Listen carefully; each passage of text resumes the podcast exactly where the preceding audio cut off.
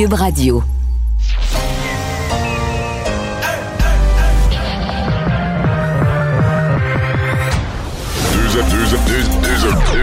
Deux, animateurs cohérents, deux visions différentes.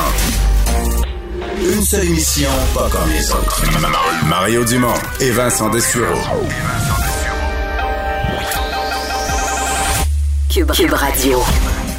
Bonjour, bonjour tout le monde. Bienvenue à l'émission, bienvenue à Cube Radio. Bonjour Vincent. Salut Mario. C'est de la chaleur. C'est de la chaleur. Je pensais qu'aujourd'hui c'était un répit. Hein? C'est ce que ce matin, euh, je parlais au météorologue Gilles Brien, puis effectivement, il décrivait aujourd'hui comme la, la journée la moins extrême en termes de chaleur de la semaine, mais va sur le trottoir en face d'ici présentement plein soleil. On sent pas la calmie. C'est 35 à Montréal avec l'humidité 29 100 donc c'est quand même très chaud, mais ça a monté samedi 44. Record de température à 33. J'avoue que je suis mal à l'aise de raconter le week-end parce que les gens qui avons, soit moi j'ai accès à un plan d'eau, un lac ou une piscine, ou même les gens qui ont l'air climatisé, euh, Ils étaient ratatinés à la fin de leur journée parce que tu sortais pas de l'eau. Ouais, mais j'ai une pensée pour tous ceux qui ont rien de ça, là, qui vivent dans des appartements, qui dans les CHSLD, dans des chambres, les gens qui vivent pleinement la chaleur, euh, on annonce encore jusqu'à jeudi, ils commencent à en avoir... Euh... bol En fin de semaine, il annonce beau des températures beaucoup plus confortables, 24, 25, soleil, ça va être un répit pour tout le monde. On compte les jours. On va aller rejoindre l'équipe de 100% Nouvelles et Julie. 15h30, c'est le moment d'aller retrouver notre collègue Mario Dumont dans nos studios de Cube Radio. Salut Mario. Bonjour. Alors, cette annonce importante, euh, plutôt aujourd'hui, Justin Trudeau, en matière de santé, promet 9 milliards de dollars, mais euh, ça va venir avec des conditions. Et il a dit ceci, dans le fond, les Canadiens veulent avoir des résultats. C'est pas un peu un désaveu qu'il fait à l'endroit des provinces? Ben, euh, il, court après le trouble jusqu'à un certain point. Je, pense mhm. qu'il faut quand même faire la différence. On va se dire la vérité, Julie. Je pense qu'à l'île du Prince-Édouard, puis en Nouvelle-Écosse, euh, là où la province est bien petite, puis il n'y a pas vraiment de grosse fierté. Ils sont fiers de leur province parce que c'est un beau lieu touristique, puis tout ça, mais il n'y a pas une fierté du gouvernement de la province. Le gouvernement de la province, c'est comme une petite administration municipale, puis le pays, c'est le Canada, puis tout ça. Mais au Québec, c'est pas ça, là. Québec, c'est pas ça. Au Québec, les juridictions sont définies. Euh, il y a une volonté d'avoir une autonomie, de les respecter. Et sincèrement, quand M. Trudeau dit d'avoir des résultats, je comprends ce qu'il veut dire. Lui, il fait le calcul que politiquement, les gens s'en foutent, que l'argent vienne de Québec, que l'argent vienne d'Ottawa, etc. Euh, on veut des docteurs, on veut des services de santé, on veut attendre moins, puis tout ça, on veut des meilleurs CHSLD, puis que les gens... Il fait un peu le pari que les gens comprendront pas, parce que dans les faits, c'est loin d'être évident que le fait de dédoubler la juridiction, d'avoir un gouvernement qui met de l'argent avec des conditions, puis qui force... C'est loin d'être évident que ça accroît l'obtention de résultats. En fait, c'est probablement le contraire c'est source d'inefficacité, c'est source de, de, de, de perte d'efficacité optimale. Et c'est probablement plus un problème qu'une partie de la solution. Et donc, la demande du gouvernement du Québec, comme la demande des gouvernements des autres provinces importantes, les provinces les plus grosses, la demande est simple, que le fédéral paye. Le fédéral impose des, des, grandes règles sur la santé déjà depuis les années 70.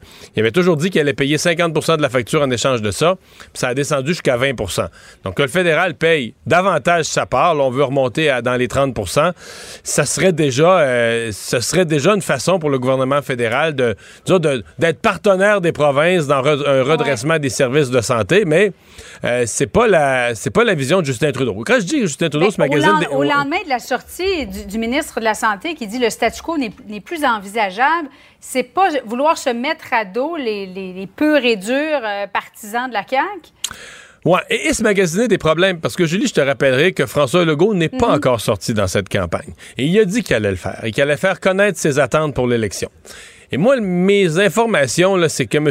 Legault, au déclenchement de l'élection, avait vraiment l'intention de s'en mêler moins que la dernière fois, de rester plus en retrait. Sur les garderies, il avait quand même eu une bonne entente avec le gouvernement fédéral. Fait que, tu sais, mais là, euh, M. Trudeau, qui tous les jours intervient dans le domaine de la santé, euh, il y, a deux, trois jours dans les CHSLD, en laissant entendre que les provinces n'ont pas bien fait leur travail, puis le Québec, évidemment, sans viser tout de suite. Euh, là, maintenant que les, médecins...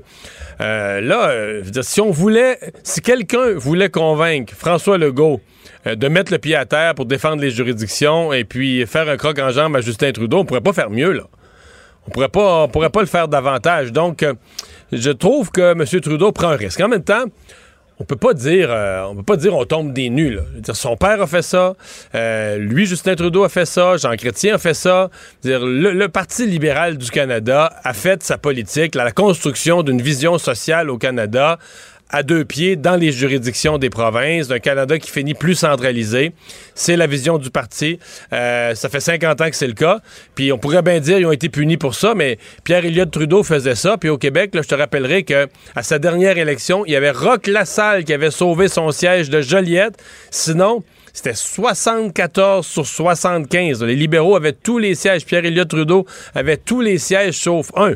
Donc, est-ce que euh, peut-être que le pari de Justin Trudeau est le bon aussi, que les gens s'en foutent des juridictions, puis qui fait quoi, puis que euh, ce qu'ils comprennent, c'est que Justin Trudeau, il veut qu'on ait des soins de santé, puis on, va voter pour lui parce qu'on est content, il donne de l'argent. Peut-être peut qu'il a raison de faire ce calcul-là. Moi, je pense quand même qu'au Québec, avec la présence du bloc, etc., avec un, premier ministre nationaliste à Québec, M. Legault, je trouve quand même que c'est un pari risqué. Euh, tu as parlé euh, euh, plus tôt dans ton émission à, la chef du Parti libéral, Dominique Anglade. Qu'est-ce que tu penses de, cette requête d'aller de l'avant avec la vaccination obligatoire et, de l'élargir, là? Je vais séparer ma réponse en deux. Sur le geste mhm. politique de Mme Anglade, je trouve ça courageux. je trouve que pour elle, là, je ne veux pas insulter les gens au Parti libéral parce qu'ils ont pris position sur une foule de petites choses mais dont le grand public se souvient pas. Là. Puis quand tu critiques M. Legault, des petites choses du quotidien, pour les gens, ça rentre par une oreille, ça ressort par l'autre. Ils s'en souviennent cinq minutes après, mais ils s'en souviennent plus la semaine d'après. Là, ça, c'est un vrai gros coup. Ça, c'est un coup que les Québécois vont... Je pense pour bien des Québécois, ça va être la première grosse prise de position de Dominique Anglade où des gens vont la découvrir et dire OK, euh, je suis en partie d'accord, je suis totalement d'accord, je suis pas d'accord, peu importe, là. Euh, ben, surtout que la majorité des Québécois sont, sont d'accord. Oui, oui. Mais ce que je veux dire, c'est que c'est une prise de position forte. Sur le fond, évidemment, si elle était au pouvoir, je pense pas qu'elle ferait tout ça d'un coup, là. Parce que là, mhm. un des problèmes, c'est que la plupart des professions, garderie, euh, réseau scolaire, les enseignants et autres professionnels d'éducation, mais même chose dans la santé, ce sont tous des domaines où on est en pénurie de personnel.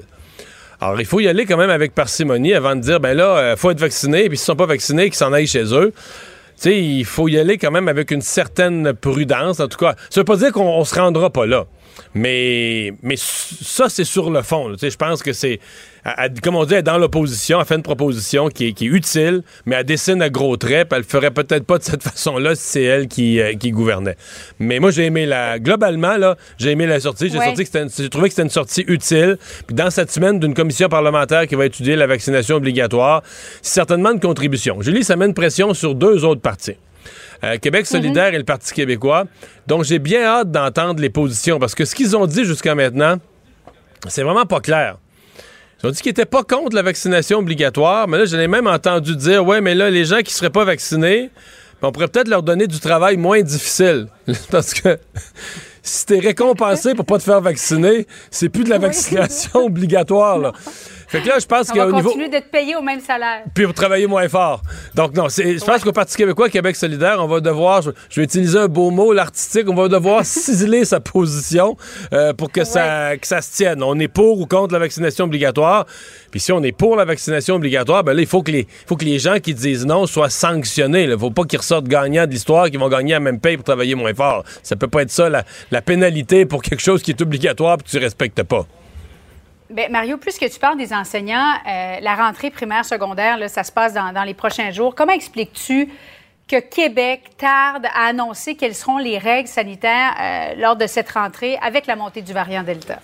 voilà un sujet où je suis pas mal à contre-courant de tout ce qui se dit présentement sur la place ah publique, ouais, que je trouve exagéré, sincèrement. Euh, je, ne dis pas, dis pas que la santé publique sont pas lents. Je pense qu'on est rendu là, s'il est minuit moyen, il faut que la santé publique, parce que le ministère de l'Éducation sont tous paralysés. C'est pas eux qui décident. La partie sanitaire des règles, la partie éducation, ça vient de l'éducation, mais la partie sanitaire, le masque, ces choses-là, ça vient vraiment de la santé publique. Ceci dit, mm-hmm. Julie, si on donne des indications très d'avance, sais, mettons, on dit la phrase, on veut des règles claires. Tout le monde veut ça. des règles claires le plus tôt possible. C'est sûr que ça fait l'unanimité, tu dis ça. Mais quand tu l'appliques au cas d'une pandémie, la seule façon de donner des règles claires un peu longtemps d'avance, c'est d'aller au plus sévère. C'est dire le principe de précaution. On ne sait pas combien il va y avoir de cas, région. D'aller au plus sévère. Or là, on ne veut pas aller au plus sévère. On veut donner de la liberté aux jeunes. On aimerait mieux qu'il n'y ait pas le masque en classe. Donc, je pense qu'on attend un peu à dernière minute pour avoir le portrait épidémiologique. Et sincèrement, dans le cas du masque, là, c'est pas comme si on, on, obligeait les parents à acheter un parachute ou un micro-ordinateur. Le, masque, les jeunes. Non, mais vont... le masque, c'est pas compliqué. Non, non, les jeunes, ils vont l'avoir. Les classes bulles, Mario, puis comment est-ce qu'on va faire, advenant euh, le cas positif d'un élève, pour, pour faire le retraçage? Non, mais là, ça, je pense que on, les classes bulles, pour l'instant, je pense qu'on a oublié ça. Je pense qu'il y a quand même certaines mesures euh, qu'on a laissé tomber parce qu'on vit dans une société Mhm. plus vaccinée. Si on devait revenir à ça, il va y avoir toute la question, s'il y a une grosse éclosion dans une école, euh, comment est-ce Ouais. qu'on gère ça? Donc, il reste des réponses à donner, mais mon point à moi, c'est que restons calmes. On est dans un univers imprévisible. Le gros de la rentrée, là, c'est tout clair, c'est tout prêt. Euh, le masque, mais s'il faut le porter en classe, que les jeunes, ils l'ont, ils vont le porter dans le corridor, même s'ils savaient la veille au soir qu'ils vont le porter, tout- même s'ils savaient une semaine d'avance sur la veille au soir qu'il faut le porter toute la journée. Ça change rien, là. je veux dire, euh, ils l'ont. Non, ça, c'est pas compliqué, Ça, c'est pas compliqué. Je, je pense que ce qui préoccupe beaucoup les, les parents, les enseignants, c'est advenant un cas positif. Euh, Qu'est-ce qu'on fait avec, avec le reste des élèves? Puis retracer au secondaire, on sait qu'on change de classe euh, aussi souvent qu'on change de, de matière. Donc, ça devient un peu plus complexe. là. Mais c'est là, la santé publique, euh, on nous dit que ça sera demain matin, si j'ai bien compris, qu'il y aura cette, cette sortie Mm. très attendue. Mais mon point, c'est que Oui. j'ai- j'ai- j'ai- oui, on veut ça d'avance, mais j'ai l'impression qu'on grossit un petit peu. Là. Je veux pas défendre la santé publique, mais la santé publique, ils ont des questions là, en toute espèce de matière qui essaient de faire des scénarios. La rentrée scolaire, c'est très important, mais d'attendre un peu à dernière minute pour avoir le portrait le plus précis possible dans la mesure où on veut laisser aux jeunes un maximum de liberté. Puis je pense que dans les fêtes, ce qui va arriver, c'est que sera pas, ça sera pas pareil partout. Là. Dans les régions où il n'y a pas de COVID qui circule, ou très, très, très, très peu, je pense qu'on va jouer la carte de laisser le maximum de liberté aux jeunes. Dans des régions ou dans des écoles, on va commencer à avoir des cas, on va forcer un peu plus sur les mesures sanitaires. Mais à mon avis, on ne sera pas capable de... Si on veut mettre l'uniformité partout, on va, on, on va faire, on va imposer des contraintes à des jeunes, on va faire trop de contraintes à des jeunes qui ne seront pas vraiment utiles, par exemple dans une région où il n'y a pas de cas de COVID. Mario, campagne euh, municipale, campagne électorale municipale, le nouveau slogan de Valérie Plante, est-ce que tu l'as vu? Oui, Ça Euh, attends, je vais le reprendre. C'est pas une bonne raison de sourire, ça. Elle joue donc avec, avec son sourire, son rire. On sait que euh, ça l'avait, euh, ça l'avait euh, beaucoup euh, démarqué, en fait, Mm. là, lors de la dernière campagne électorale. Qu'en penses-tu, toi? Ben, c'est habile, il n'y a pas de doute. Ça marche dans le sens que c'est quelque chose là, de réel. là. Les gens vont voir le sourire, c'est son sourire. On a parlé de son sourire. Il n'y a aucun doute que ça marche. Le problème que je te dirais, là, pour moi, c'est que Valérie Plante, euh, c'est la notion d'équipe. Puis je dis ça aujourd'hui, une journée où Denis Coderre annonce d'autres candidatures, puis d'autres non Oui. connus, puis d'autres candidatures vedettes. Alors, on sent bien que Valérie Plante, re- tu sais, il y avait des rumeurs ce printemps que le recrutement, ça marchait pas fort fort. Finalement, la vedette qu'ils ont recrutée, c'est Will Prosper. Bon, là, euh, disons que sa, sa candidature... Il y a eu des départs il- aussi. Oui, sa candidature a perdu un petit peu d'élan, euh, etc. Donc... euh, on a le sentiment que pour Valérie Plante, la campagne va porter beaucoup, beaucoup, beaucoup sur elle, sur sa personnalité, etc. Et euh, que la carte de l'équipe va être jouée davantage chez, euh, chez Denis Coderre. Chez Denis Coderre, qui a présenté quatre nouveaux candidats, dont Jean Héroldi, Ouais. qui est une personnalité connue. Euh, Mario, est-ce qu'on part vraiment avec une longueur d'avance lorsqu'on est connu en politique? Ben oui. Ben oui, c'est sûr. C'est sûr, euh, et surtout qu'on en est connu, qu'on a une bonne réputation, qu'on a accompli des choses, des choses dont les Près gens, sont, les choses dont les gens sont au courant, et tout ça. Mais, euh, c'est l'ensemble aussi, là. Tu sais, c'est que Denis Coderre fait quand même plusieurs euh, noms connus euh, qui, euh, qui, qui, qui, qui met ensemble. Donc, ça donne. Ça donne une image de confiance, ça donne une image. Moi, en fait, je- je dois avouer bien humblement que je m'y attendais pas. là. Quand Denis Coderre est revenu, je ne pensais pas qu'il avait fait son travail aussi sérieusement de recruter euh, des, des femmes et des hommes de calibre, des non connus. Et ça, c'est une, carte dans son jeu. Bon, on me dira à la fin, là, c'est une élection municipale, on vote pour le maire ou la mairesse, c'est sûr. Fait que, tu sais, le, le premier vote est sur l'individu. Mais, ça, comme on dit, ça, ça donne une caractéristique de plus à l'individu d'être capable de, s'entourer. ouais. Et là, ça, c'est clairement à ce moment-ci, à l'heure où on se parle, c'est avantage de Nicodère. Voyons euh, voir comment la suite des choses va se dérouler. Merci beaucoup, Mario. Bye bon à après-midi à toi. Salut. Alors, euh, Vincent, ben, faisons un peu euh, le bilan de la COVID pour euh, aujourd'hui au Québec. Oui, 376 nouveaux cas, ce qui est pris uniquement le lundi là, par rapport à la semaine dernière. On est un peu en bas. Alors, ce qui peut être vu comme assez encourageant, c'est une des premières baisses semaine en semaine pour le lundi. Par contre, on sait que depuis le début de l'été, on prenait les trois jours, là, le week-end, le samedi, dimanche et lundi. Et ça, par contre, on est, dans, on est plus haut. On est à 1402, alors que la semaine dernière, on était à 1163. Mais ça monte, ça semble semble pas monter en flèche comme ce qu'on a. Je me souviens de la fin septembre, début octobre l'année passée quand ça a parti à monter. Là. Ça semble pas monter en flèche comme ça à l'œil. Effectivement, parce que là, je vois la montée, si on, exclut là, cette, cette baisse du lundi. C'est à peu près 20% de hausse de semaine en semaine. On avait connu plus là, le mois dernier, alors qu'on passait de 70 à à peu près 200 très rapidement. Donc, euh, ouais, présentement, ça, la, vitesse de montée a peut-être euh, fléchi un peu. Euh, la donnée qui est plus euh, bon inquiétante aujourd'hui, c'est les hospitalisations à plus 12. Donc là, c'est un bond de quand même de plus de 10 à l'espace d'une journée. là, on, reste... on est à, en bas de 100. on est à 99. Une personne de plus aux soins intensifs et on sait avec le nombre de lits euh, de disponibles, il n'y a pas d'inquiétude à ce niveau-là. D'ailleurs, ça permet à Montréal, c'est quand même significatif, là, de mettre fin à l'état d'urgence à Montréal après 17 mois. C'est ce que la ville a annoncé aujourd'hui par voie de communiqué. Alors, euh, Ça veut-tu dire que si tu vas te chercher un café, mettons un Starbucks, il va être livré plus lentement, le barista va marcher plus lentement. Parce que... il n'y a plus d'urgence. non. je pense pas. Enfin, on sait que l'état d'urgence, ça permet... Mais je fais une blague pour dire euh, ça changeait plus grand. Je comprends qu'au niveau théorique, ça donnait des pouvoirs exceptionnels à l'administration, mais l'administration ne les utilisait pas au quotidien pour euh, s'autoriser à te torturer, toi, si tu traînes sur le trottoir. Non, non, non, c'est sûr. Est-ce qu'il peut y avoir un peu de campagne électorale là-dedans, dans la mesure où, euh, parce que, oh, je veux dire, on a plus de cas maintenant, pas mal qu'au mois de juillet, au mois de juin. On aurait pu lever l'état d'urgence au mois de ben, juillet. Oui, puis là, on l'enlève là, alors qu'on est en pleine montée de cas. Euh, alors, je me dis, est-ce qu'on flaire peut-être les élections mais, Mais, tu sais, les états d'urgence en général, est-ce qu'on a vraiment besoin à ce moment-ci de pouvoir exceptionnel pour agir dans la précipitation. De toute façon, en tout ils peuvent le remettre en 24 heures, l'état d'urgence. Absolument. Une réunion, une réunion des élus. Ils peuvent le remettre demain. Ah oui. Mais sais, présentement, il y a un nombre de cas, on le voit venir, on, sait un peu ce qu'il y a à faire. Les hôpitaux sont sous contrôle. Oui, Et avec de l'espace. Donc, mais je trouvais ça quand même significatif de dire après 17 mois, parce qu'on l'a lancé, le décrété le 27 mars 2020. Ça fait un mais je peux pas dire, mettons, d'urgence. Mettons, moi, je suis venu à Montréal vendredi pour travailler, puis je suis venu aujourd'hui, je suis ici aujourd'hui. Il n'y a, pas de barrage qui s'enlève euh, au pont, là. Sais, je peux pas dire oh, oh, oh, là, je me sens mieux. les militaires ont quitté les coins de rue. Non, non. C'est plutôt symbolique, mais euh, je trouve que c'est un symbole quand même important. L'état d'urgence est levé à Montréal. Et puisqu'on est dans les gestes symboliques mais importants à la fois, euh, le vaccin Pfizer le vaccin Pfizer est officiellement autorisé par la FDA, les autorités de santé américaines. Et, euh, mais là, les gens vont dire, mais comment ça, il n'était pas autorisé? Ben non, en fait, il était autorisé, on sait, de façon temporaire euh, d'urgence. Alors, euh, C'était l'autorisation d'urgence, c'est ça. ça. Il était autorisé, tout à fait, là, légal, mais par, disons, une voie rapide, en raison de l'urgence sanitaire. Donc, ce qui, ce Le fast track. Fast track. mais, on a, mais derrière ce fast track-là, on avait la voie normale qui permet d'analyser, c'est des centaines de milliers de pages de documents, d'études, analysés plus rapidement que jamais. Moi, j'ai tellement de respect pour les complotistes qui vont, mettre 100 000 pages, ils vont se taper tout ça.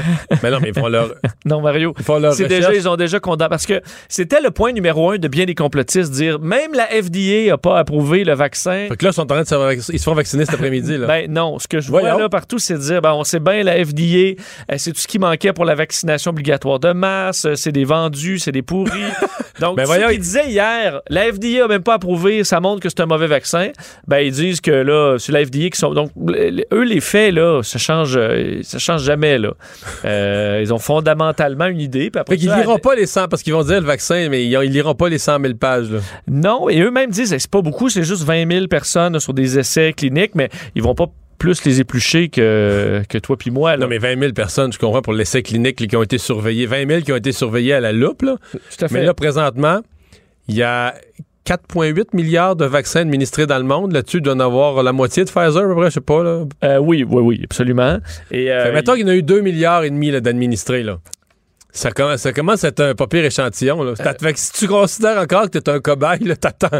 Oui, non. Tu, mais à, 3, à, 3, milliards, oui, mais pas à 2,5. Et euh, Joe Biden aujourd'hui le disait. Dit, si vous ceux qui disaient là, il faut que ce soit, je ne prendrai pas ce vaccin-là avant qu'il soit approuvé par la FDA, ben voilà, c'est fait. Alors allez prendre votre rendez-vous aujourd'hui. C'est ce que c'était son message aux Américains.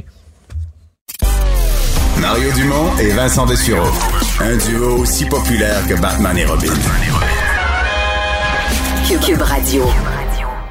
Vous dirais, c'est un incident à la fois tragique, inquiétant et mystérieux qui est survenu hier à Contrecoeur, tout près de Sorel, euh, sur la rive sud. Un individu qui euh, s'est mis à tirer sur un véhicule. Le véhicule s'est retrouvé euh, dans le fossé et puis un enfant de 8 ans qui, euh, pas du tout selon ce qu'on nous dit, concerné par la scène, s'est retrouvé avec une balle perdue dans une jambe. pour faire le point, là, pour avoir un peu plus d'informations et surtout de compréhension, Marité Bolduc est sergente aux communications à la Sûreté du Québec. Bonjour, Madame Bolduc. Bonsoir, M. Dumont. Euh, donc, qu'est-ce qu'on sait de plus à cette, euh, à cette heure-ci? Est-ce que les faits que je viens de résumer sont toujours vrais? Est-ce qu'il y a des choses qu'on a découvertes en cours de journée? En effet, ben, c'est exact. Euh, comme vous l'avez dit, une fusillade là, qui s'est déclarée, qui, a débuté en fait vers 19h30 hier soir dans le secteur de la rue des Pivoines du côté de Contrecoeur. Ce qu'on sait en fait, c'est qu'il y a un suspect qui a fait peu envers un véhicule, véhicule en fait dans lequel prenaient place quatre personnes au, terme de cette fusillade-là, le, véhicule, en fait, dans lequel avait les, quatre victimes, a essayé de prendre la fuite. Euh, finalement, a terminé sa course dans un, dans un fossé. Euh, les quatre personnes ont été transportées euh, dans des centres hospitaliers de la région. malheureusement, le conducteur du véhicule, lui, repose dans un état plus grave. Là. À cette heure-ci, on craint toujours là, pour sa vie. Oh, OK. Donc, lui a été atteint par balle. C'est pas, pas l'accident d'auto qui les a blessés. Ils ont été atteints par balle. Mais écoutez, euh, ça fait partie, en fait, vous savez, bon, il y a le service des enquêtes des crimes majeurs de la Sûreté du Québec euh, qui a repris l'enquête. On, ils sont nos enquêteurs sont en, en train présentement de, de faire le séquentiel de, de ce qui s'est passé. Est-ce que euh, les gens à l'intérieur du véhicule ont été blessés par arme à feu? Est-ce qu'il y avait d'autres objets dans le véhicule qui ont pu les blesser? Est-ce que c'est la collision? Donc, on est en, encore en train à cette étape-ci euh, de déterminer ce qui s'est passé. Là. Mais il n'y a pas de doute qu'il y a eu plusieurs coups de feu tirés en direction du véhicule. Ça, c'est établi comme fait. En effet, il y a eu des coups de feu tirés euh, en direction du véhicule. Puis vous avez également mentionné euh, le, jeune, le jeune garçon de, de 9 ans qui, lui, se trouvait là, sur un terrain résidentiel à proximité, qui a été atteint par un projectile, transporté dans un centre hospitalier. Donc lui, lui, lui a ni rapport avec le tireur, ni rapport avec les gens dans le véhicule. Il est dans sa cour, point, puis il reçoit une balle qui rebondit ou qui est perdue, qui est mal tirée. Euh, ah, exactement. Donc, est-ce qu'il est-ce qu'il s'agit d'un jeune garçon qui résidait dans le secteur, qui était en vacances, est-ce qu'il était il, était chez des amis, ça c'est encore des choses qui restent à valider. Mais il n'est pas concerné par l'événement. Non, exactement. Donc, il se retrouvait dans le secteur, transporté au centre hospitalier, mais heureusement, euh, au terme de tout ça, là, un jeune garçon qui s'en tire, euh, qui, qui s'en tire bien. Là. Parce que c'est une blessure à la jambe, donc pas rien de vital. Ben, en fait, au niveau de, la nature des blessures, M. Dumont, moi, je peux pas m'avancer. Euh, c'est pas quelque chose que la Sûreté du Québec confirme, là, quelle partie de son corps a été touchée. Mais, somme toute, là. Euh, blessure mineure. Exactement, blessure mineure, là. Hmm. Euh, on a vu des descriptifs. Le, le, type en question serait sorti en costume de bain. Euh, c'est ce qu'on sait. Est-ce que c'est une D'abord, est-ce que les gens se connaissaient? Est-ce que les gens du véhicule et l'individu se connaissaient? Est-ce que c'est une euh, party de tour de piscine qui a mal tourné? Est-ce que c'est une vengeance? Est-ce qu'on sait la motivation? Bien, ce qu'on sait à cette heure-ci, en fait, au terme euh, des certains éléments et versions des faits qui ont été recueillis. dans le véhicule prenaient place trois hommes et une femme. On sait que le suspect était relié à un de ces individus-là dans le véhicule que, en fait le suspect connaissait euh, une personne, puis que c'est un conflit euh, qui serait au l'élément déclencheur des événements d'hier soir. Là. Il y a eu un conflit, il est sorti avec un. On parle d'une arme de chasse? Écoutez, l'arme n'est pas confirmée, ça fait partie là, en fait des euh, d'un élément d'enquête. Donc moi, de mon côté, je peux pas vous confirmer quelle arme à feu a été utilisée.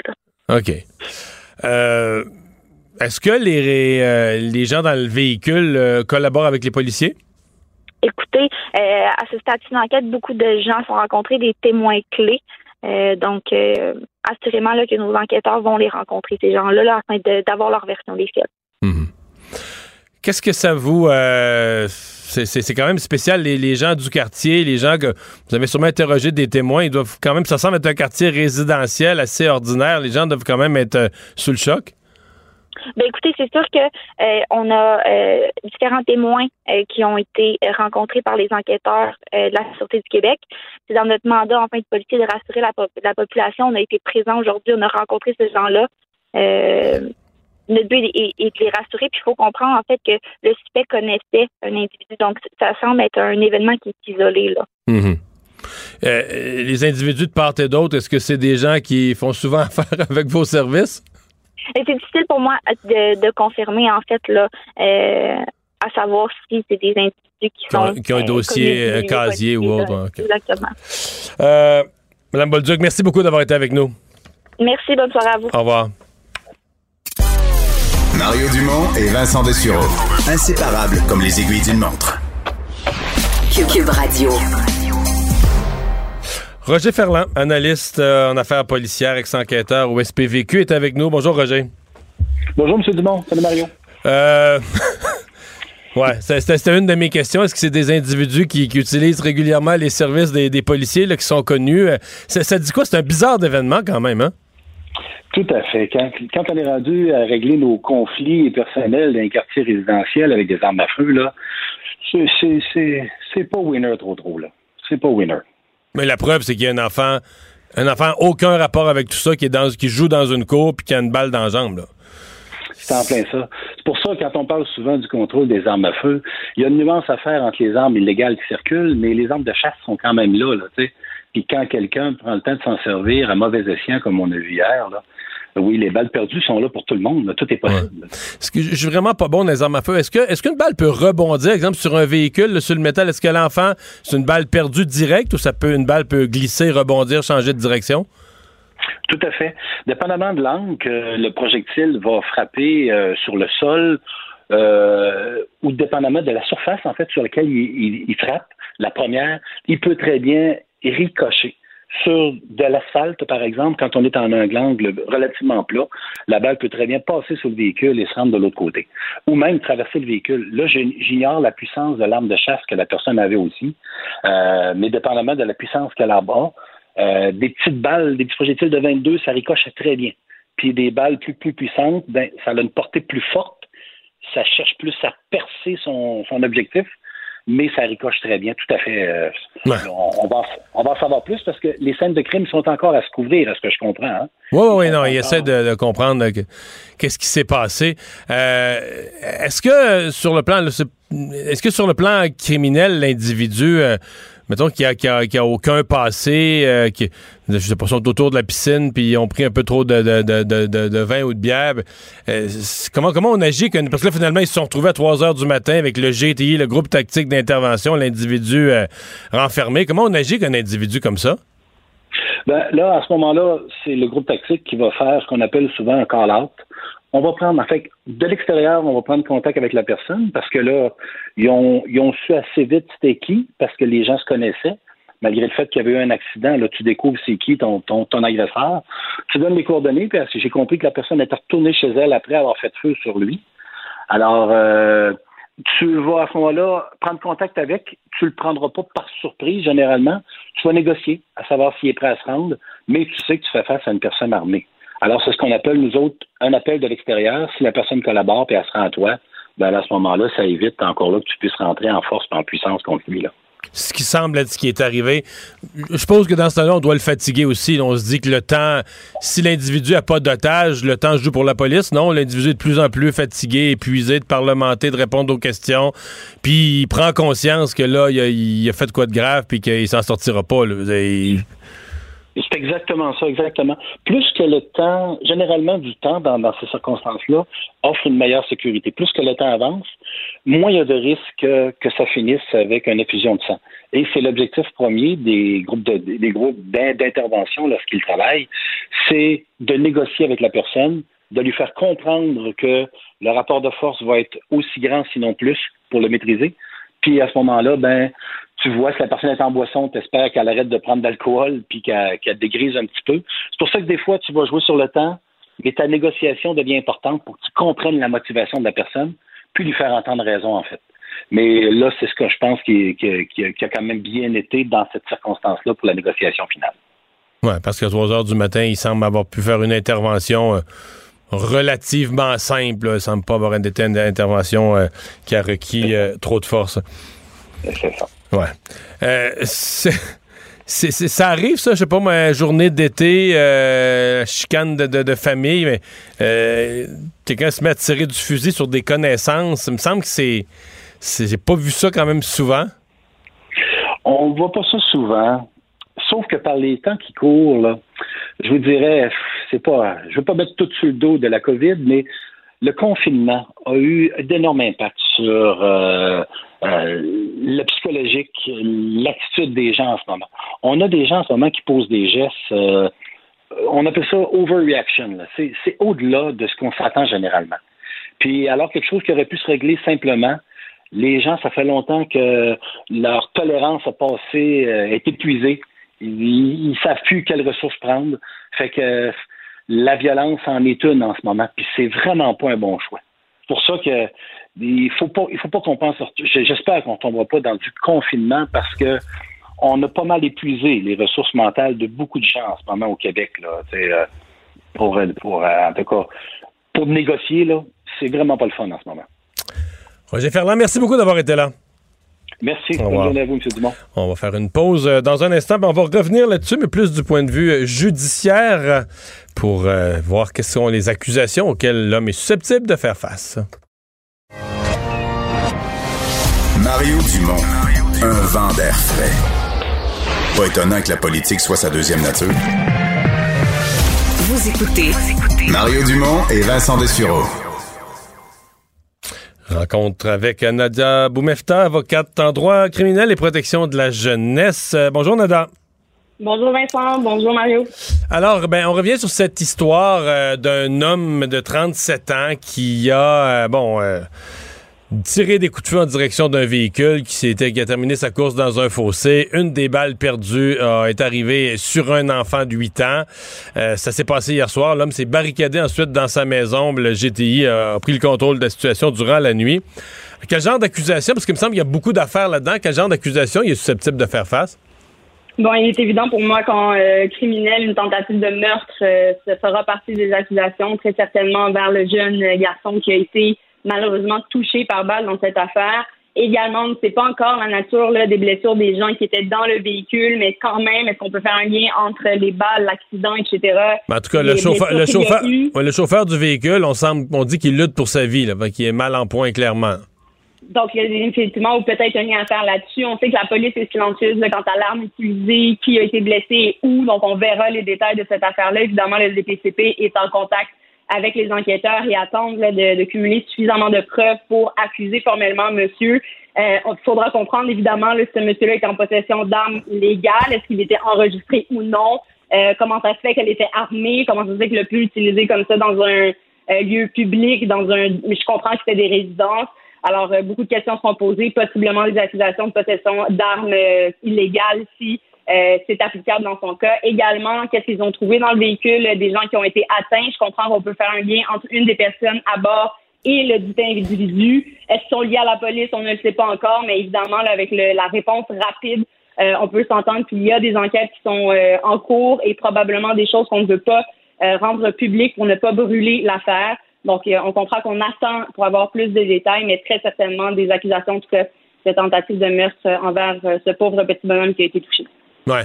Est-ce qu'il y a une notion euh, des accusations aussi, parce que genre qui tourne autour de la négligence criminelle ou parce que tirer, euh, je comprends, tirer euh, vers des gens, c'est une tentative de meurtre, mais tirer avec un fusil dans une rue, parce que dans le fond, l'enfant, il était pas visé visiblement, mais c'est quand tu tires, tu tires avec un fusil dans une rue avec des, des, habitations, des gens qui circulent, des, des gens, des jeunes qui jouent dans la cour, c'est un comportement aussi déréglé par ailleurs, là.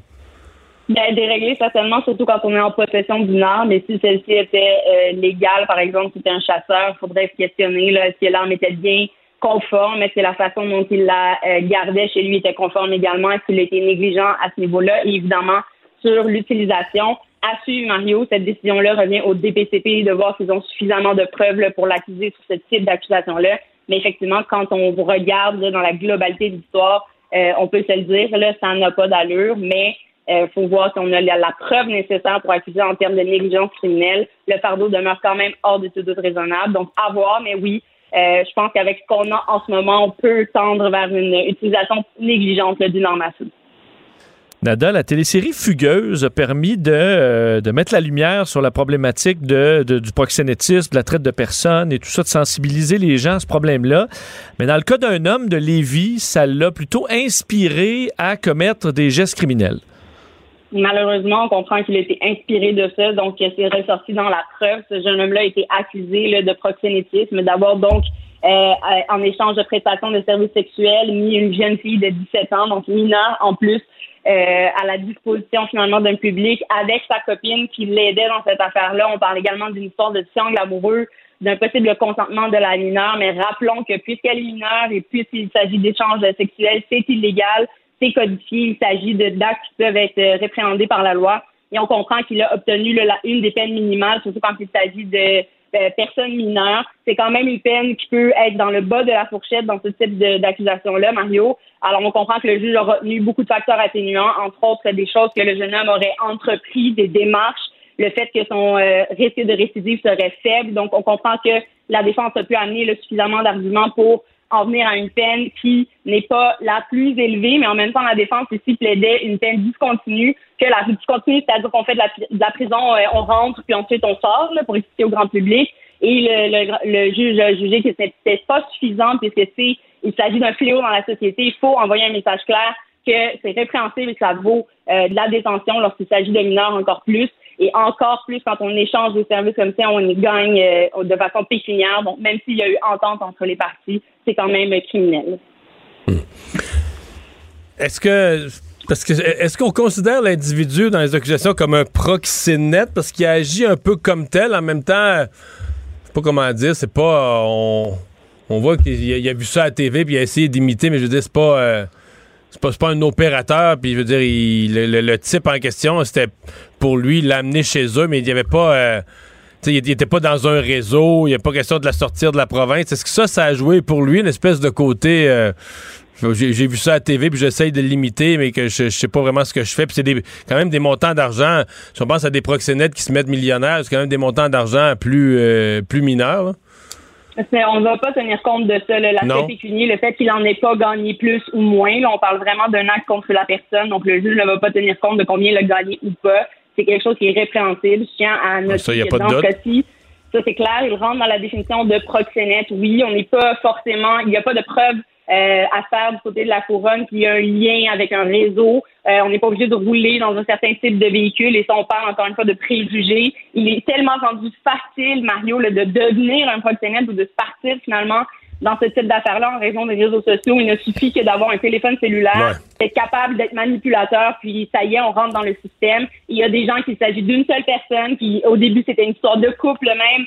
Euh, la dame consentait et ça peut être du proxénétisme. Je tiens à mentionner également que les gens qui aident dans cette affaire, donc qui vont publier euh, des publicités, par exemple, ou qui vont aller magasiner avec la dite personne, qui vont euh, lui offrir le transport pour aller rencontrer les clients, pour aller magasiner ou de chez elle jusqu'au magasin, par exemple, ils peuvent rentrer dans le groupe euh, qui peuvent être accusés de proxénétisme. Donc, il s'agit vraiment d'une accusation qui peut être large au niveau des actions. Et ces actions-là peuvent être démontrées là, par la couronne, soit par des captures d'écran, des suivis, parfois la police également des euh, déclarations faites par les victimes elles-mêmes ou des gens qui l'entourent. Ici, on comprend qu'il s'agit d'un triangle amoureux. Euh, il a porté plainte pour menace, puis ça a mené finalement à ces accusations-là. Il en demeure pas moins. Puis il y avait suffisamment de preuves. Il a été euh, déclaré coupable de ça et aujourd'hui fait face à une peine de détention qui est quand même dans le bas de la fourchette, je, tiens à le rappeler, et également devra signer le registre des délinquants sexuels pour plusieurs années encore. Donc, ça marque clairement un dossier pour le reste de sa vie. Et je rappelle que même si notre implication peut sembler minime dans ce type d'affaires-là, on peut être accusé euh, au criminel de proxénétisme. C'est un individu qui avait un dossier criminel euh, quand même garni, s'est retrouvé condamné, euh, celui qui se déclare comme un pasteur, Paul Mukendi. Et bon, coupable d'agression sexuelle, donc lui a toujours clamé son innocence, mais il a été reconnu coupable, devait se rendre aux autorités vendredi. Alors, plutôt que ça, jouer la carte sur les réseaux sociaux, son, église, si je peux me dire, a publié qu'il avait été kidnappé. Finalement, il a avoué qu'il se sauvait parce que là, face à une injustice qui était sur le, sur le bord de subir. Euh, qu'est-ce qui l'attend, là? D'abord, je tiens à mentionner que fuir les tribunaux, fuir les autorités n'est jamais une bonne idée. Euh, ça peut mener à de nouvelles accusations criminelles lorsqu'il sera évidemment attrapé par les autorités. Donc, euh, évidemment, un méfait, il ne s'est pas présenté à la cour, il devait faire face à une accusation, mais tout le reste, une entrave, probablement la justice aussi pourrait être ajoutée. Il devait faire face à sa sentence pour ce qui est des, des accusations d'agression euh, auquel il a été déclaré coupable. Donc déjà, on parlait d'une peine avoisinant les huit ans, euh, de ce que je comprends là, des parties de ce qui devait être présenté à la Cour. Est-ce que ce sera une peine supérieure? Bien évidemment, mais considérant les nouveaux faits. Donc on ne va pas tenir compte des anciens faits et dire, bon, ben, ça valait huit ans, mais on va lui donner neuf ans pour ces infractions-là parce qu'il a fui la justice. Il va d'abord être jugé sur sa sentence au niveau des accusations desquelles il a, déclaré, il a été déclaré coupable. Une fois qu'il sera arrêté, il faudra faire la preuve où il plaidera coupable aux nouvelles infractions. Et pour celle-ci, il pourra, euh, il devra faire face effectivement à des sentences qui en démontrent hors de tout doute euh, raisonnable la preuve. Mais il faut d'abord mettre la main sur cet individu-là. Et je rappelle aux gens qu'il y a des moyens euh, judiciaires pour faire appel lorsqu'on est contre une décision où on pense qu'une injustice est arrivée, faites faire, demandez à des professionnels de se pencher dans vos dossiers. Ne prenez jamais la décision seule, surtout quand on parle d'aller en appel. Il s'agit vraiment de questions de droit, euh, de se poser des questions à ce sujet-là. S'il y a eu erreur de droit, où on peut aller demander en appel? Est-ce qu'il y a eu erreur de fait aussi dans le dossier? Tout ça devrait être évalué par un professionnel. Donc, se faire justice soi-même n'est jamais une bonne idée. En résumé, il a empiré son cas. Fort probablement. Ça n'aide pas la situation hmm. du tout, du tout. Nada, dans les dernières années, on a beaucoup parlé de la cohabitation entre euh, les automobilistes et les cyclistes, mais dans le cas d'un accident mortel impliquant deux cyclistes, c'est ce qui est arrivé d'ailleurs au coin Berry, Ontario, euh, où un homme est mort. Ben, son fils euh, dénonce le fait qu'il n'y ait pas d'enquête policière, comme dans les cas voiture-vélo, quand il s'agit de deux cyclistes. Effectivement, ce qu'on comprend donc, c'est que des enquêtes de coroner sont ouvertes et qu'à ce moment-là, le SPVM, en tout cas, se retire de ces enquêtes-là, ne va pas se questionner euh, à qui la faute, euh, qu'est-ce qui s'est passé dans les circonstances, comme on le ferait euh, si c'était une collision de véhicule, par exemple, s'il y avait tué ou blessé ou mort dans un dossier. normalement, on s'attend à ce qu'il y ait une enquête à ce niveau-là. Donc, les proches soulève d'abord cette question-là qui, je pense, devra euh, être répondue par les autorités, par la ville. Euh, effectivement, que les, policiers devraient agir? Ils ont des devoirs et des obligations dans, dans ces circonstances-là, surtout qu'on parle de gens qui partagent la route et qui doivent et qui sont soumis au code de sécurité de la, euh, de la route. Donc, de marquer son arrêt, il faut le faire. De marquer son stop, euh, ben, pardon, son stop, euh, son feu rouge, il faut le faire également. Donc, vous pouvez faire face à l'imposition pénale de tickets si jamais vous ne respectez pas en tant que cycliste. Donc, je me, je me pose la question, les policiers sont impliqués à un certain niveau, est-ce qu'ils devraient l'être? Euh, lorsqu'il y a des accidents. Et évidemment, on se pose toute la question l'imposition du casque dans les circonstances, euh, de limites peut-être aussi, de plus d'arrêts, de plus de signalisation. Euh, c'est à se poser la question. Et est-ce qu'il y aurait matière à enquêter? Quand on parle d'implication policière et d'enquête, c'est qu'on veut mener à des accusations criminelles. Donc, la question se pose, est-ce que ça devrait l'être? Est-ce qu'on devrait enquêter un peu plus? Voyons ce qui en ressortira. Et je voulais faire mention également, Mario, en parlant de cyclistes et Vincent, du fait que lorsqu'on là on voit beaucoup plus de bicis électriques, beaucoup de trottinettes électriques, beaucoup de gens qui s'en procurent ou qui les louent. Je tiens à rappeler aux gens que d'abord vous devez porter un casque selon euh, les codes de sécurité routière de certaines municipalités, donc vérifiez. Et également, vous pouvez faire face à des accusations criminelles de faculté affaiblie si vous vous retrouvez euh, en train de pédaler parce qu'il s'agit de véhicules à moteur. Et quand on parle de véhicules à moteur, c'est pas juste des, euh, des voitures ou des skidoo. Euh, il s'agit également de véhicules électriques. Donc attention, quand on pense prendre un bici, être plus responsable à ce moment-là. Ben non, non, on peut faire, on peut faire face à des accusations. Et c'est là où je me pose la question si les gens, par exemple, étaient en faculté affaiblie, ça à un accident ben, est-ce que les policiers devraient pas enquêter quand on voit qu'il peut y avoir des liens de ce genre à faire euh, lors de collisions de ce genre? Merci beaucoup, Nada. À Merci, à demain. Mario Dumont et Vincent Dessureau. Inséparables comme les aiguilles d'une montre. Cube Radio. Parle de cette, euh, cette triste anniversaire, il y a dix ans, vraiment, le jour pour jour aujourd'hui, reportons-nous au 23 août 2011. Euh, C'était comme maintenant, rentrer dans les cégeps et euh, dans, dans, le boisé derrière le campus Gabriel Roy du cégep de l'Outaouais à Gatineau. Euh, il y a euh, Valérie Leblanc, une jeune femme de 18 ans qui était retrouvée avec des marques de violence euh, sur le corps. Il y a un balado qui a été fait là-dessus, qui est disponible ici sur Cube Radio, que, tu connais, Vincent. moi, je l'ai hein. écouté au complet. ouais. Ben, j'ai dévoré les deux. Il y en a une sur le décès de Louis Chaput et celui de Valérie Leblanc. Moi, en autobus, là, c'est, ce que j'écoutais et c'est fascinant à écouter. Balado qui s'appelle Synthèse, puis le nom le dit, là, on fait une espèce de synthèse de tout ce qu'on sait de l'enquête, mais on va aussi dans ces balados euh, plus loin à interroger des gens qui étaient là à l'époque, qui étaient sur place.